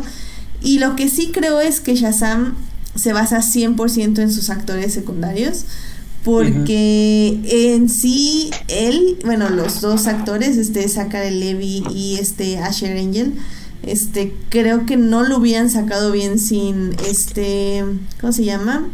Jack Dylan. Es el chico, el hermano, ¿no? Sí, sí. Sí. Creo que no lo hubieran hecho nada bien sin, sin él como, como secundario. Creo que sí necesitabas un actor fuerte que te guiara a través de estos cambios. Entonces, súper bien. La verdad me, me agradó bastante. Pero como digo, o sea, no creo ni volverla a ver ni comprarla. Pero pero muy bien, muy bien por DC. No, eso sí. yo la veo como película para verla con los sobrinos de vez en cuando. Sí, sobre todo la escena de Rock, este, los tributos a Rocky, ¿no? De ahora entiendo por qué le gustaba subir corriendo a las escaleras. Estuvo muy bueno ese, me gustó Y el tema del ojo del tigre con los rayos, ¿no? Ah, sí, buenísimo también. Hands, lightning with my hands. Lightning with my hands. Eso es buenísimo. Lightning with my hands. Es de las mejores secuencias de la película. Ah, eso está Hasta muy salimos, bueno. Yo, yo salí cantando, la neta. Qué chido. Sí, eso está muy, muy buena. Y bueno, por ejemplo, Joyce nos dice en el chat, esa es la razón por la que existe Shazam.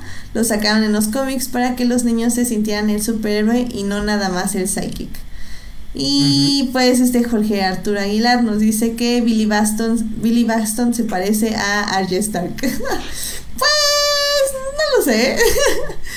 Les se dan un aire. Podemos decir que son primos. Pero sí, muy muy buena Shazam. Este, pues creo que eh, de nosotros tres se las recomendamos bastante. Y pues vayan a ver antes de que llegue Avengers y la quite de cartelera, básicamente.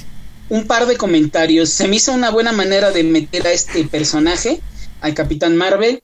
Hay otras dos, hay otro corto donde, en, como siempre, DC tiene mejores historias en su parte animada que en su parte real. Buscan, este, busquen lo que es este Superman Shazam, el regreso de Black Adam del 2010. Es una muy buena historia del origen y de cómo entre los dos se, enfrentan a un, al enemigo de, clásico del Capitán Marvel. Y lo dirige Joaquín Dos Santos, uno de los directores de, de Avatar y Corra y todos los demás. Mm. Entonces está muy, muy, muy bien esa animación. Y en los cómics, la verdad, no lo he seguido tanto, la única aparición que recuerdo de él y la culpa por la cual Zachary Levy no me convenció es el cómic de La Avenida del Reino, Kingdom Come. Es un clásico, es una novela y este y está ilustrada por Alex Ross, es un artista que los dibuja súper realistas y la historia podría ser una muy, una muy buena historia independiente que pudieran llevar, si pueden acercarse a ella, este, vale la pena. No, pues excelente. Creo que ahí están las recomendaciones, tanto de las películas animadas como de los cómics. Sí, la, verdad es que... la verdad creo que, eh, perdón, eh, DC creo que lo más fuerte son sus películas animadas, para mí. Entonces... Pero digo, por primera vez pudimos ver una película fresca. Yo le sentí una película fresca, la neta. O sea, Shazam es una película fresca. Eso es como yo definiría la película. Sí, sí es fresca y guardaron un as bajo la manga. No sé si recuerdan, desde hace cinco años hay un personaje que está súper interesado en, interpretar al villano. Dwayne de Jock Ronson, de, La Roca, como Black Adam, y no lo sacaron aquí. Y no creo que salga tampoco en la primera secuela, sino en una película standalone. Entonces eso les da chance de construir un poco más. Sí, te digo como que siento que ahora sí ya se lo están llevando con calma. O sea, eh, estaban eh, mal guiados por Zack Snyder y ahorita están tratando de literal este borrón y cuenta nueva y creo que eso, les va a funcionar. ¿sí? les va a funcionar o sea a largo plazo creo que va a funcionar eh, ya veremos qué tanto porque ya hay gente que está diciendo que hay un cansancio de superhéroes el cual no he notado en ninguna parte no, pero no, la verdad es que no. Pues, a ver, pues a ver, o sea, a ver si esta nueva, si ahora que Marvel va a volver a empezar desde cero, DC puede agarrar y empezar desde cero con ellos, lo cual creo que sería lo más, viable. Sí, exacto. Bueno, eh, pues... Ah, por último, el, antes del spoiler, Henry Cavill sí estaba este Sí, quería salir ahí, pero al final. fue por tiempos, no fue por contratos. Ay, ¿en serio fue por tiempo? ¿En serio? No manches, no tiempos, tenía que no pararse. ¿Qué onda? Aún con bigote me hubiera gustado verlo servir, los, servir los postres.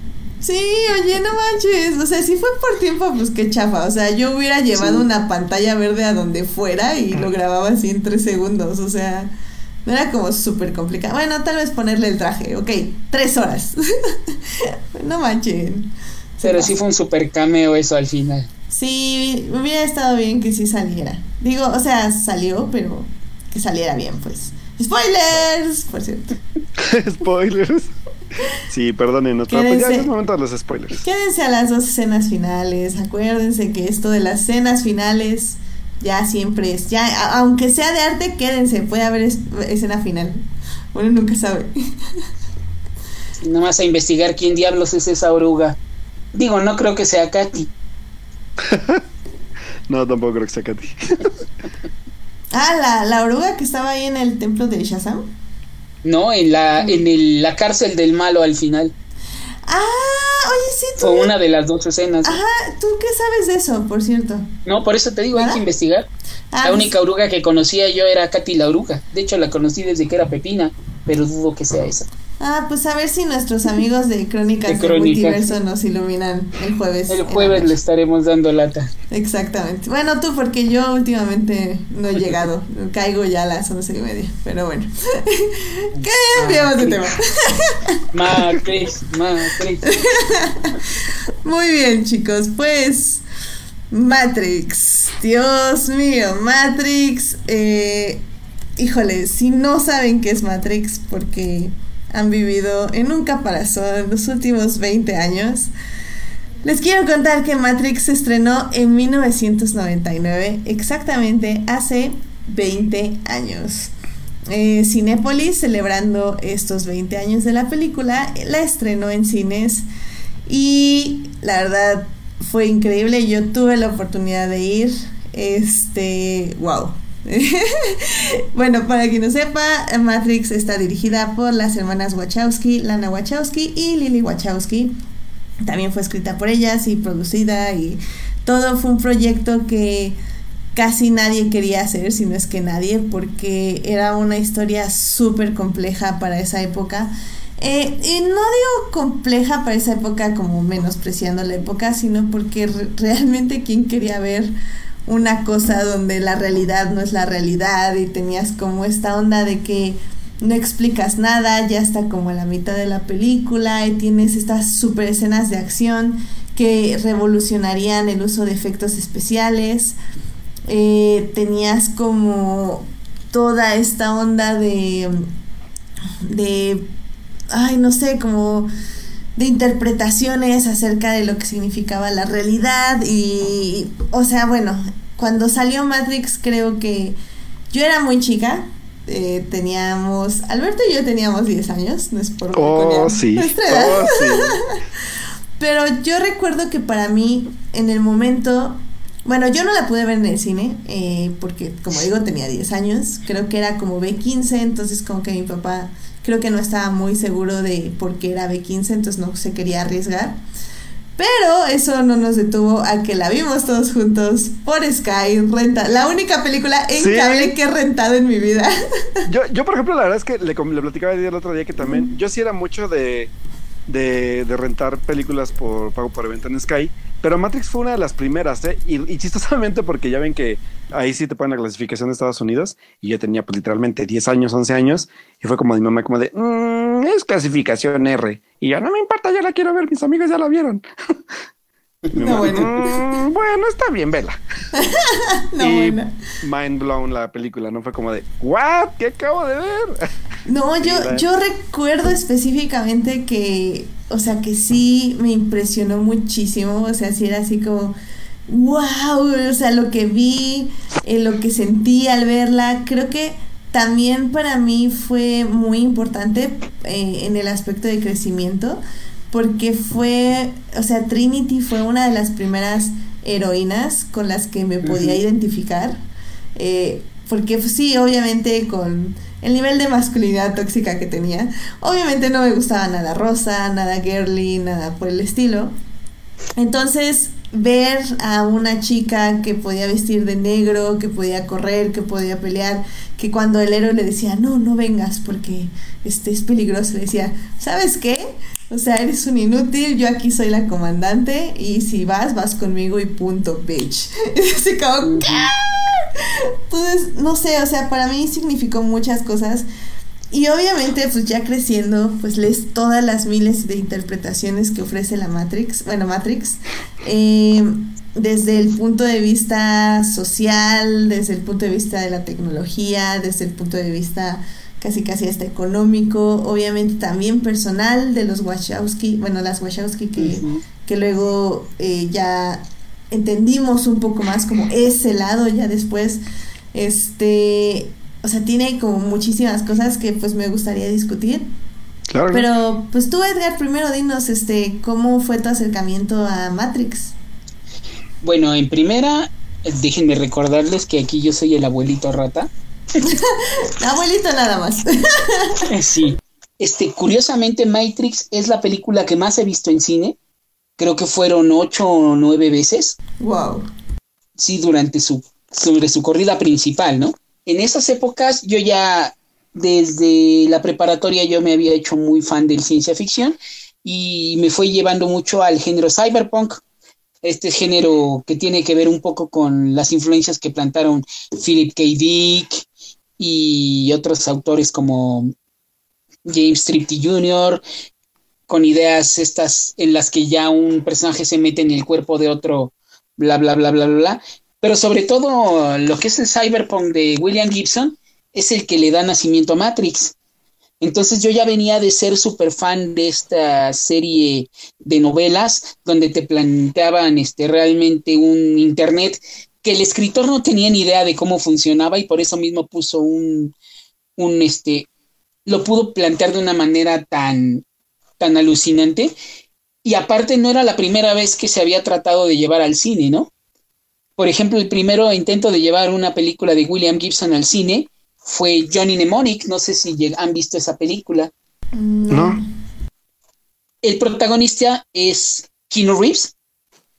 Es un programador, el cual se encarga, tenía un disco duro en la cabeza, el cual creo que tenía la gigantesca cantidad como de dos megas o tres megas de memoria y, y con un y, y cómo se llama y sobre comprimiendo llegaba como a tres veces eso y él se dedicaba a, eh, a traficar información.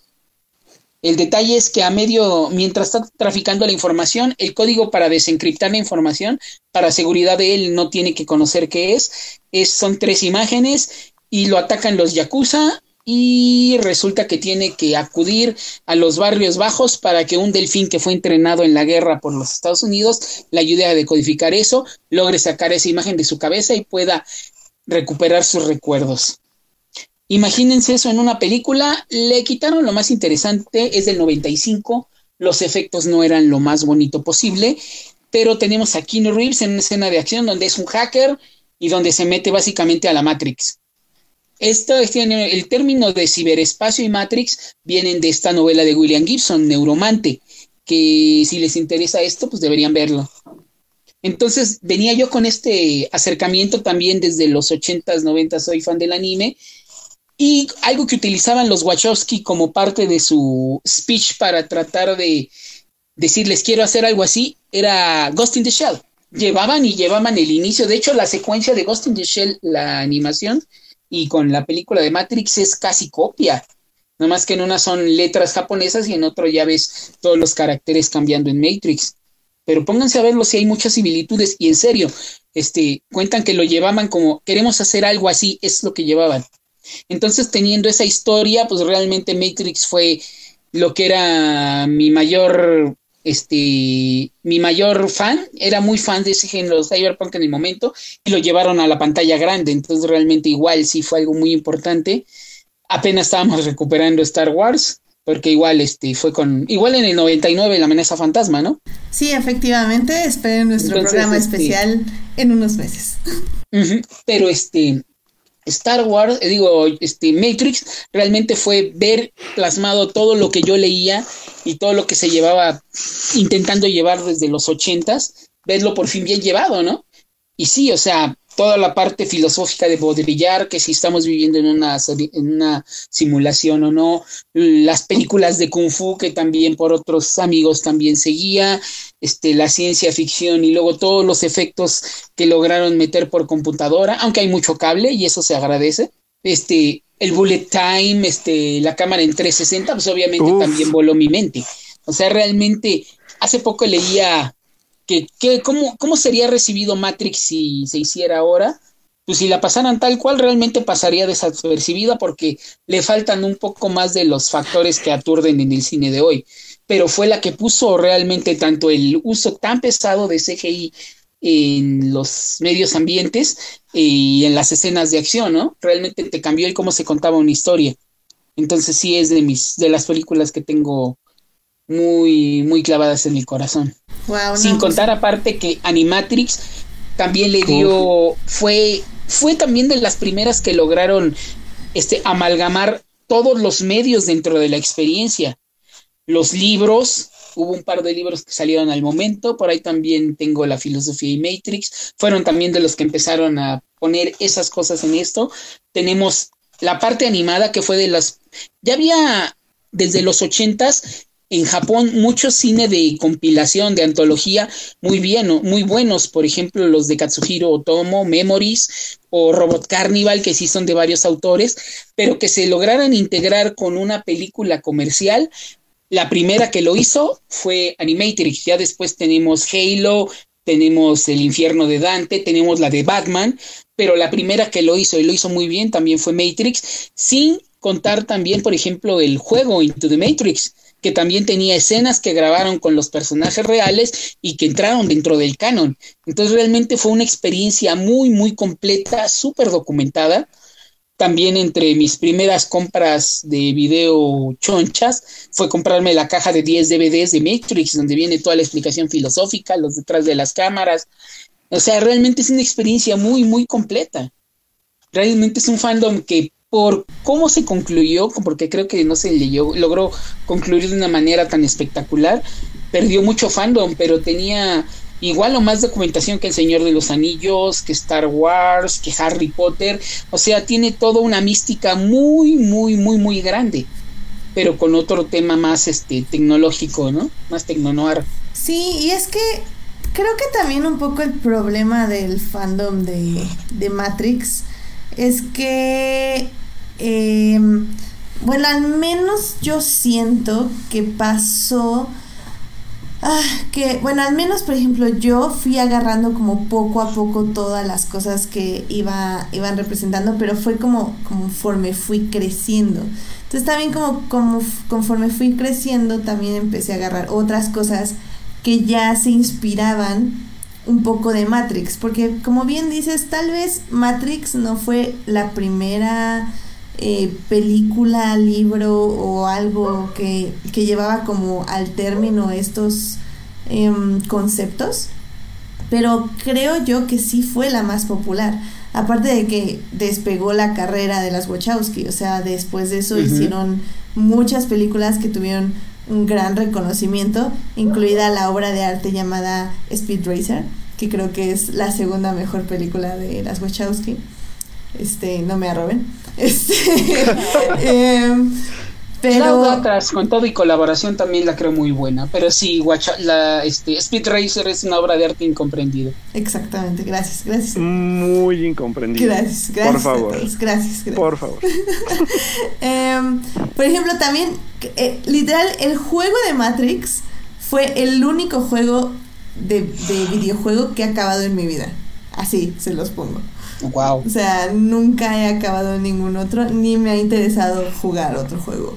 O sea, creo que era muy sencillo, también un poco por eso me animé, porque tenía como todas las instrucciones ahí para pasarlo. Ajá. Pero, pero estaba, estaba padre y a mí me gustaba. Y al final del día, creo que con, con esta vena adolescente sí tenías como esta idea de, de cómo el mundo que te rodeaba eh, justamente no, eh, tú te sientes aislado de él y cómo hay algo mal con el mundo y probablemente no es algo mal contigo.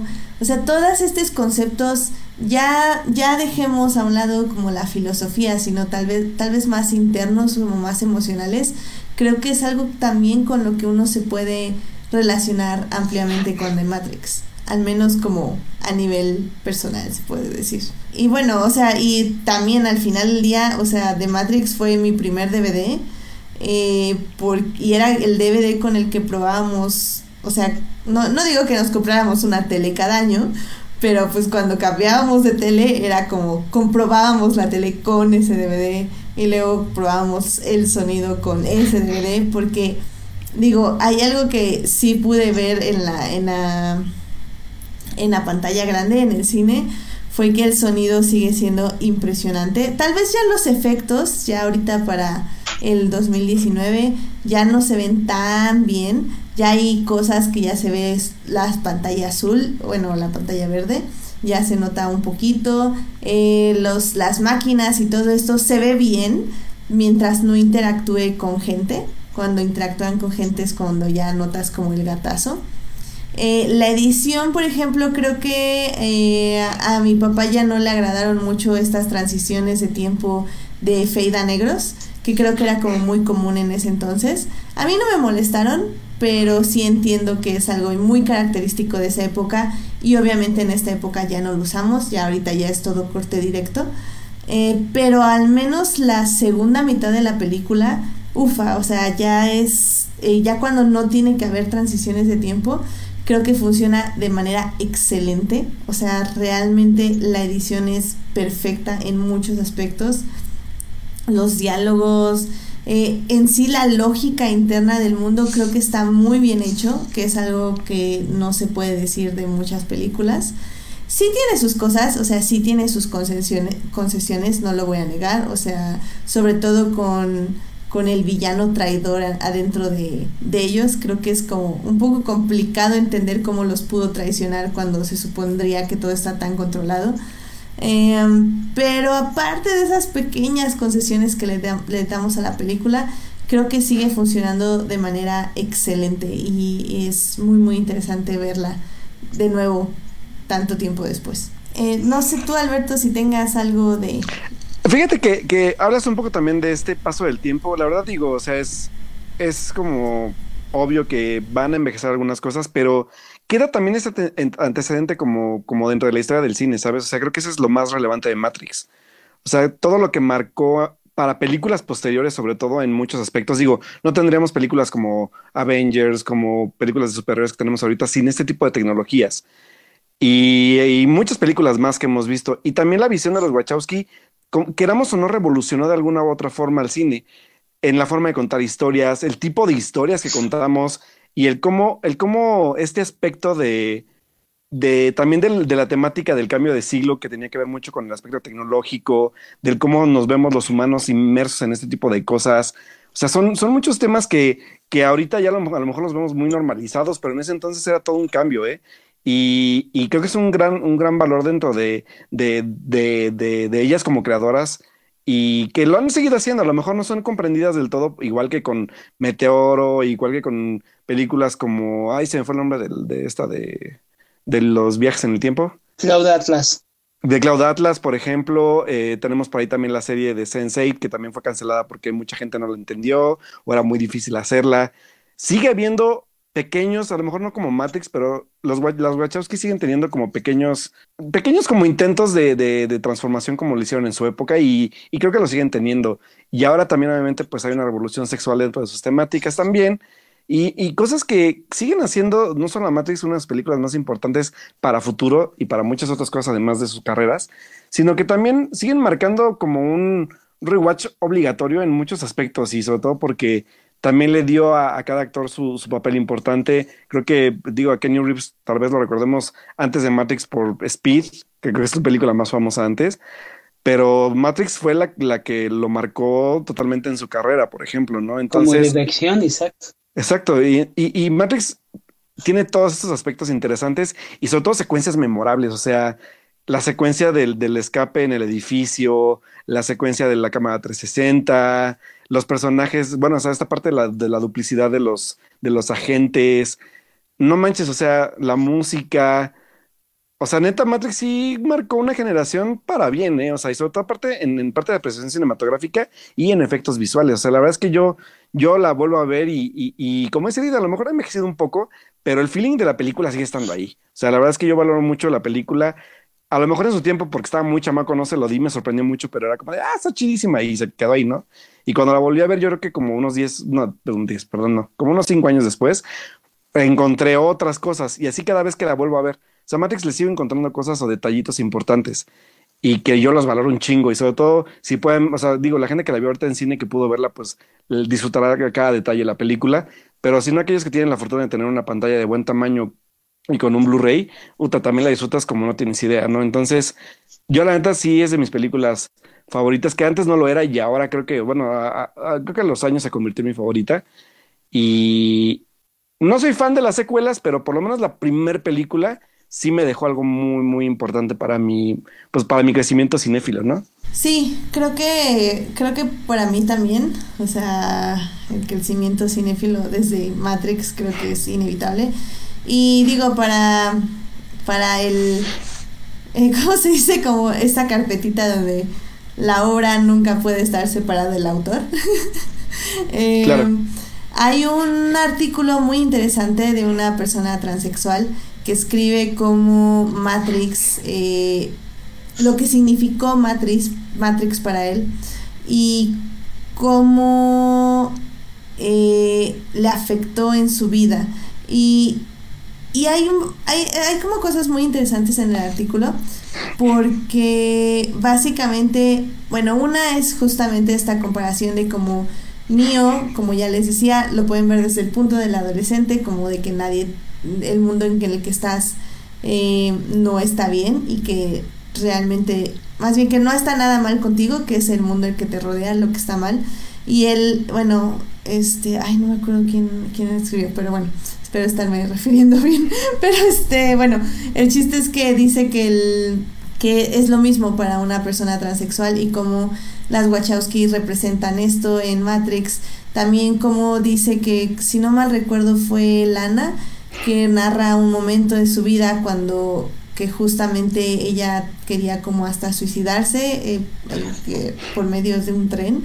O sea, este, y, y como también esto se ve reflejado en The Matrix cuando eh, en la escena este importante este el señor Smith le dice Mr. Anderson ese es el sonido de, de la inevitabilidad y, y, él le dice mi nombre es Neo es justamente eh, también un reflejo de lo que ella pudo haber vivido en esa época donde todavía no nos mostraba esta verdadera persona que tenía dentro y se me hace como súper interesante también leerlo desde ese punto de vista porque como siempre hemos dicho en este programa, la obra no puede estar separada del autor porque al final del día siempre reflejamos lo que somos y lo que queremos y todos nuestros miedos y todas nuestras virtudes en nuestras obras de arte, bueno, en las obras de arte que, que hacemos.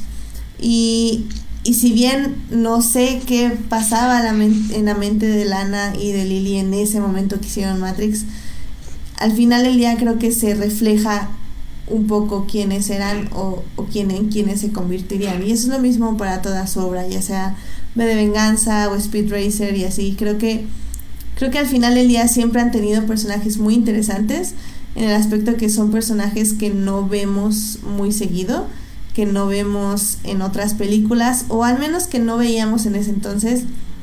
Si bien no puedo decir que sus personajes femeninos son como fuertes y empoderadores y así, porque simplemente son humanos y eso es lo que a mí siempre me ha gustado mucho. O sea, en Speed Racer eh, creo que fue la primera vez que vi a una mujer que manejaba un auto y que se decía que manejaba igual de bien que el protagonista, aunque por alguna extraña razón nunca manejó ella un auto.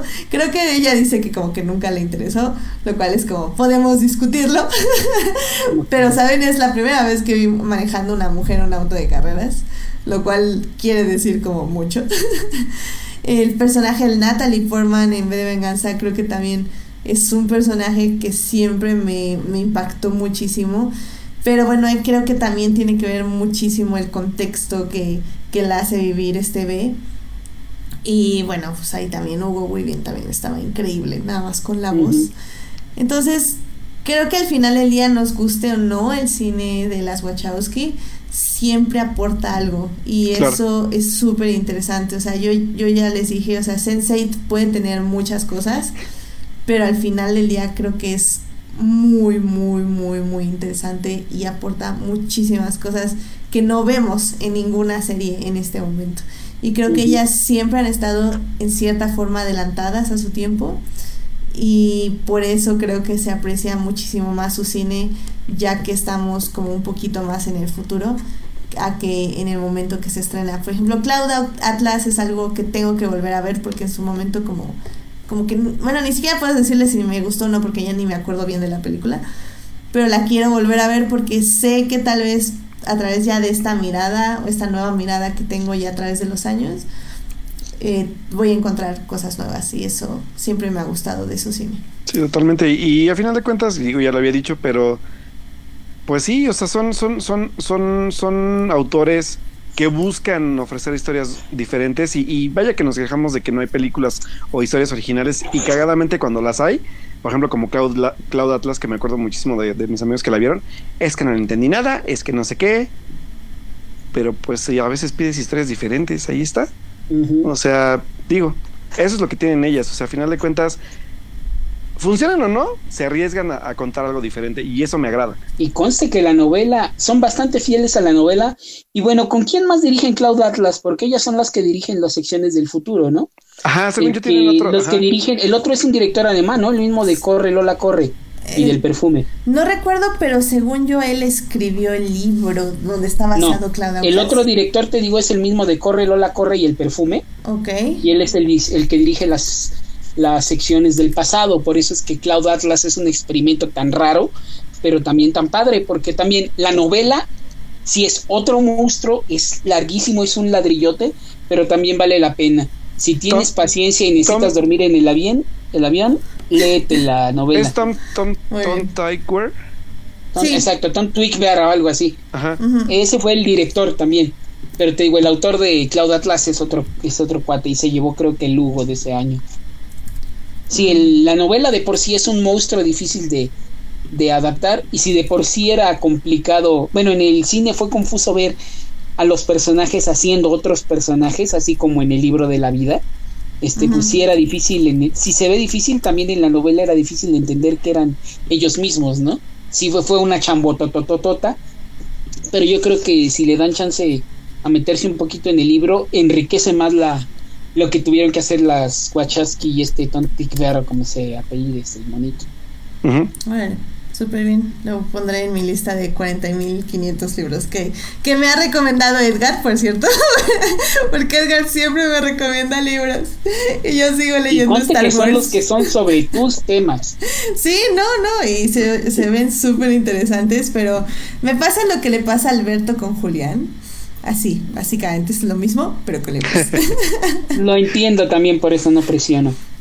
si regresamos un poquito aquí, ¿no? Como comentaban dentro del este comentaban dentro del chat. Acuérdense que también Kino Reeves empezó siendo más bien este la comedia en las aventuras de Billy Ted y que ya viene una nueva una nueva entrega. Oh, sí, sí es cierto. Pero sí, este, previo a esto, los trabajos más interesantes habían sido en el 91, Point Break. Uy, punto de quiebra, sí. Sí, punto de quiebra. Y en el 94 este Speed, Patrick Swayze. Patrick Swayze, en paz descanse, Patrick Swayze.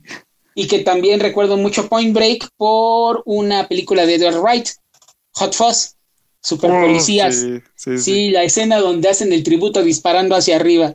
No, no, no, no, sí. Sí, o sea, ya tenía su historia, e igual en el 94 hizo también El abogado del diablo, no, en el 95 creo.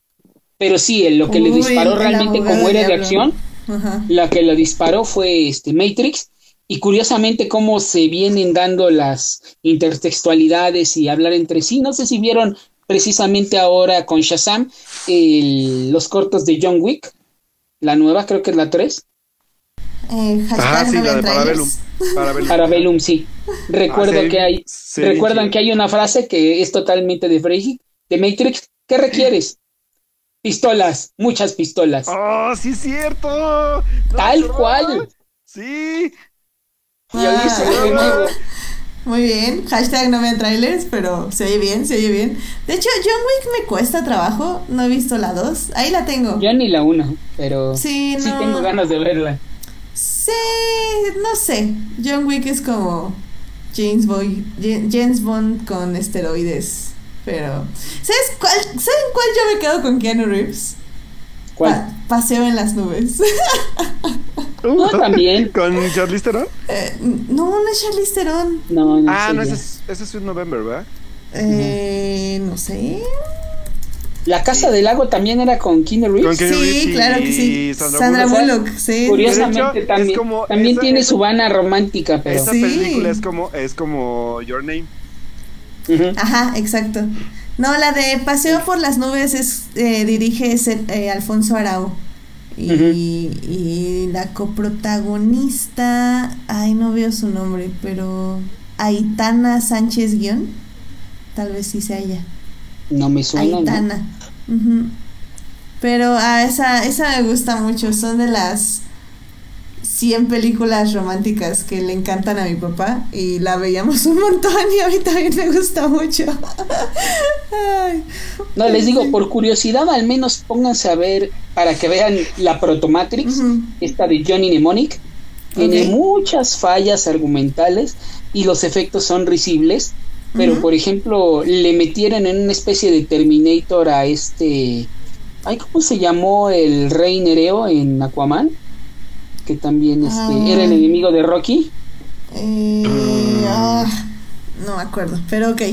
Bueno, este sueco, él es el que sale de enemigo de Keanu Reeves, sale por ahí un rapero como el enemigo, entonces es algo curioso para que vean los abuelitos del cyberpunk. Excelente, pues ya, la tenemos anotada. Eh, pues bueno, no sé si quieren dar alguna otra conclusión o con esto ya nos despedimos. Eh, yo sí, si le llama la atención el cyberpunk, tengo un par de recomendaciones literarias. Bueno, son tres. Si logran encontrar en español, hubo una selección de Alfaguara de los libritos que eran como de 120 páginas, que se llama Ciberficción. Viene ahí un cuento de Philip K. Dick, este, la chica que venía conectada de James Tripty Jr., este, Perdido en el banco de memoria de John Barley. No son los, los en realidad los textos más seminales del cyberpunk, pero dan una buena idea del género y está en español, pero es del 2001. Entonces tienen que estarlo cazando en la librería de viejo. Y hay uno, si van a leer alguna novela de cyberpunk, más allá de Neuromante de William Gibson, yo les recomiendo este, Cuando falla la gravedad de George Alec Effinger.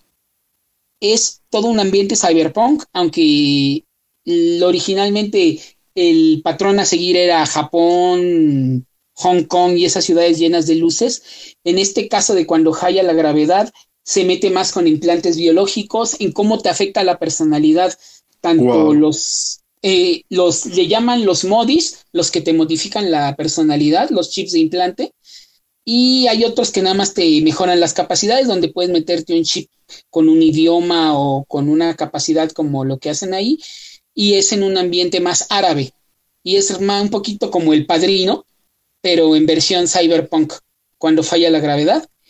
Y el cuento más importante de cyberpunk, según yo, se llama Maneki Neko, de Brooke Sterling. Y realmente, a pesar de que es un cuento de los ochentas, es un tipo que andan persiguiendo gente en Japón y en realidad los que acaban este, checando, acabando dándole forma a la sociedad, es una solidaridad colaborativa por algo parecido al Facebook y envío de regalos. Realmente. Tienen que leer ese cuento. Es muy cortito, pero se me hace muy bueno. Yo lo leí en su época y sin embargo lo leí hace poco y me sigue pareciendo profético. Como es que a través de que lo que llaman en Japón, le llamaban entonces pasocón, con consolas personales, pero en realidad un teléfono, inteligente, teléfono inteligente, cómo logran en realidad mover la sociedad a través de las conexiones personales, no tanto por las corporaciones, como lo que estamos haciendo ahorita, ¿no? Aunque tengamos de contexto a Facebook, a todo lo demás, al final todo se está moviendo por cosas personales y no sé si hayan tenido chance o esto, pero es muy padre cómo nos interactuamos con gentes con las que tal vez nunca nos comunicamos físicamente, que están en otros países o tal vez nada más en otras ciudades. Entonces, esas serían mis recomendaciones. Ah, muchas gracias, muy bien. Apúntenle, chamos, porque sí es, digo, y sobre todo porque va como de la mano de todo esto que nos dejaron las Wachowski y de lo que podemos encontrar en otro tipo de obras. Y que esta expansión de la que hace Edgar como autoral y sobre todo en aspectos de universos, en géneros y todo, me gusta muchísimo, porque eso es lo que me gusta de Edgar, que aporta mucho, mucho material que leer y dónde empaparte y dónde sumergirte también, además, si te gustó este tipo de películas, ¿no? Entonces creo que Edgar, Neta, muchísimas gracias por esas recomendaciones. Sí, síganlo en Goodreads también. Ahí también les da muchas recomendaciones. Que es la aplicación para meter sus libros, por si no lo sabían. bueno, pues entonces yo creo que con eso nos podemos despedir. Eh, Edgar, como dice Alberto, muchísimas gracias por venir, la verdad. Ah, qué bonito tema y sobre todo qué bonitas recomendaciones. Aquí yo ya las estaba apuntando. Entonces las podemos dejar en la página para que las chequen y si no, pues pregúntenle a Edgar. ¿Y dónde le van a preguntar a Edgar? ¿Dónde te encontramos? Pues como me dices, este, realmente me encuentran como Edgar Pérez en Facebook, Nekio en Twitter, pero donde tengo más, más actividad, como bien dices, es en Goodreads. Ahí me encuentran también como Edgar Pérez o Nekio. Excelente. Sí, pues muchísimas, muchísimas gracias. Eh, Alberto, ¿a ti dónde te pueden encontrar nuestros escuches? A mí me pueden encontrar en mi cuenta de Twitter, muchachos, como Alberto Molina, con doble O Molina. Y pues ahí voy a estar publicando, ahora sí les puedo decir, la reseña de Hellboy que se estrena este próximo viernes. Y desde el miércoles ya la van a poder encontrar para que pues puedan checar si vale la pena o no irla a ver. Y pues también hay algunos textos, voy a escribir un poco de Shazam también, profundizar un poco más de la película, como lo hicimos ahorita.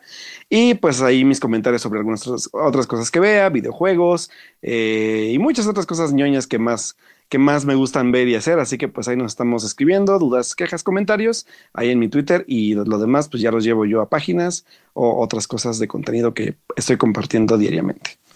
Pero a ver entonces, ¿cuál fue la apreciación de Hellboy? Ah, es que me va No, no, ya, ya, no, no, no, ya. No, nada más, nada más era, nada más era, era broma, tú tranquilo. Dilemas morales. Voy a decir algo solamente. No voy a, no voy a decir nada más que nada que ver con las películas de Del Toro. Fin, esto es lo que voy a decir. Sí, eso no, no sé si absolutamente nada. Se ve en el trailer, pero nada. O lo dice todo. O lo dice todo. O lo dice todo, no lo sé. Descubran el bueno, en mi reseña. Lo veremos el, también el siguiente For Nerds. Excelente, sí, exacto, exacto. Y a mí me pueden leer en HT Idea, donde básicamente toda la semana voy a estar gritando sobre Star Wars. Así que ustedes saben. ¡Uh! Star Wars Celebration. Va a ser Star Wars aquí. Miren que estoy emocionado. Miren que estoy emocionado. No, tú, tú, tú también estás emocionado. Yo estoy emocionada. Todos estamos emocionados. ¿Sabes qué? Es que a mí me emociona más que. La neta, voy a ser bien honesto. A mí me vale un sorbete el tráiler de la película. A mí me emociona saber qué va a pasar con Clone Wars. Y con The Mandalorian. Eso es lo que me tiene super. ¡ah! Ya, por favor. ¿La película qué? No, yo, yo, yo estoy con todo, con todo, con todo. Eh, además de que ya en menos de. Deben ser como ocho días. Ya sale The Master and the Apprentice, el libro, el nuevo libro de Claudia Gray quien debería escribir todos los libros de Star Wars, por cierto. Pero, híjole, no, no, no, entonces va a ser Celebration y luego vamos a cerrar con Master and Apprentice. Y no manchen, qué emoción, qué emoción, qué emoción, Star Wars. Mucho Star Wars, mucho Star Wars. Entonces voy a ver de las Jedi nada más así como para por las ganas de ver. De hecho, he estado viendo el episodio 1 por cachos y me está gustando mucho. Hace mucho que no lo veía. Entonces, no sé, estamos redescubriendo las precuelas. Eh, voy a estar posteando mucho Star Wars y ya saben, puro amor Star Wars. Don't fight what, what you hate, say what you love. Palabras de la hermosa Rústico. Entonces. Ay, Rústico. Bueno, está bien. respetaré, respetaré su, su lema. Claro. No, no lo tienes que respetar, lo tienes que vivir, Alberto. Ah, está bien, está bien. bueno, pues muchísimas gracias a quienes nos acompañaron en esta transmisión, en el chat que estuvo este.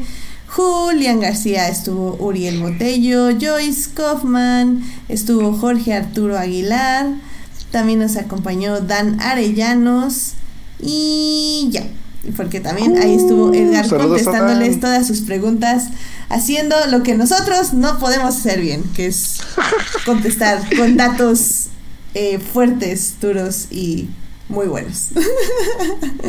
Pero bueno, ahí eh, tuvieron doble, eh, tuvieron el doble placer de tener a Edgar, porque estuvo no solo en el chat, sino aquí en el podcast. Sino aquí en el programa. La verdad es que Edgar sabe dividir muy bien entre las dos cosas.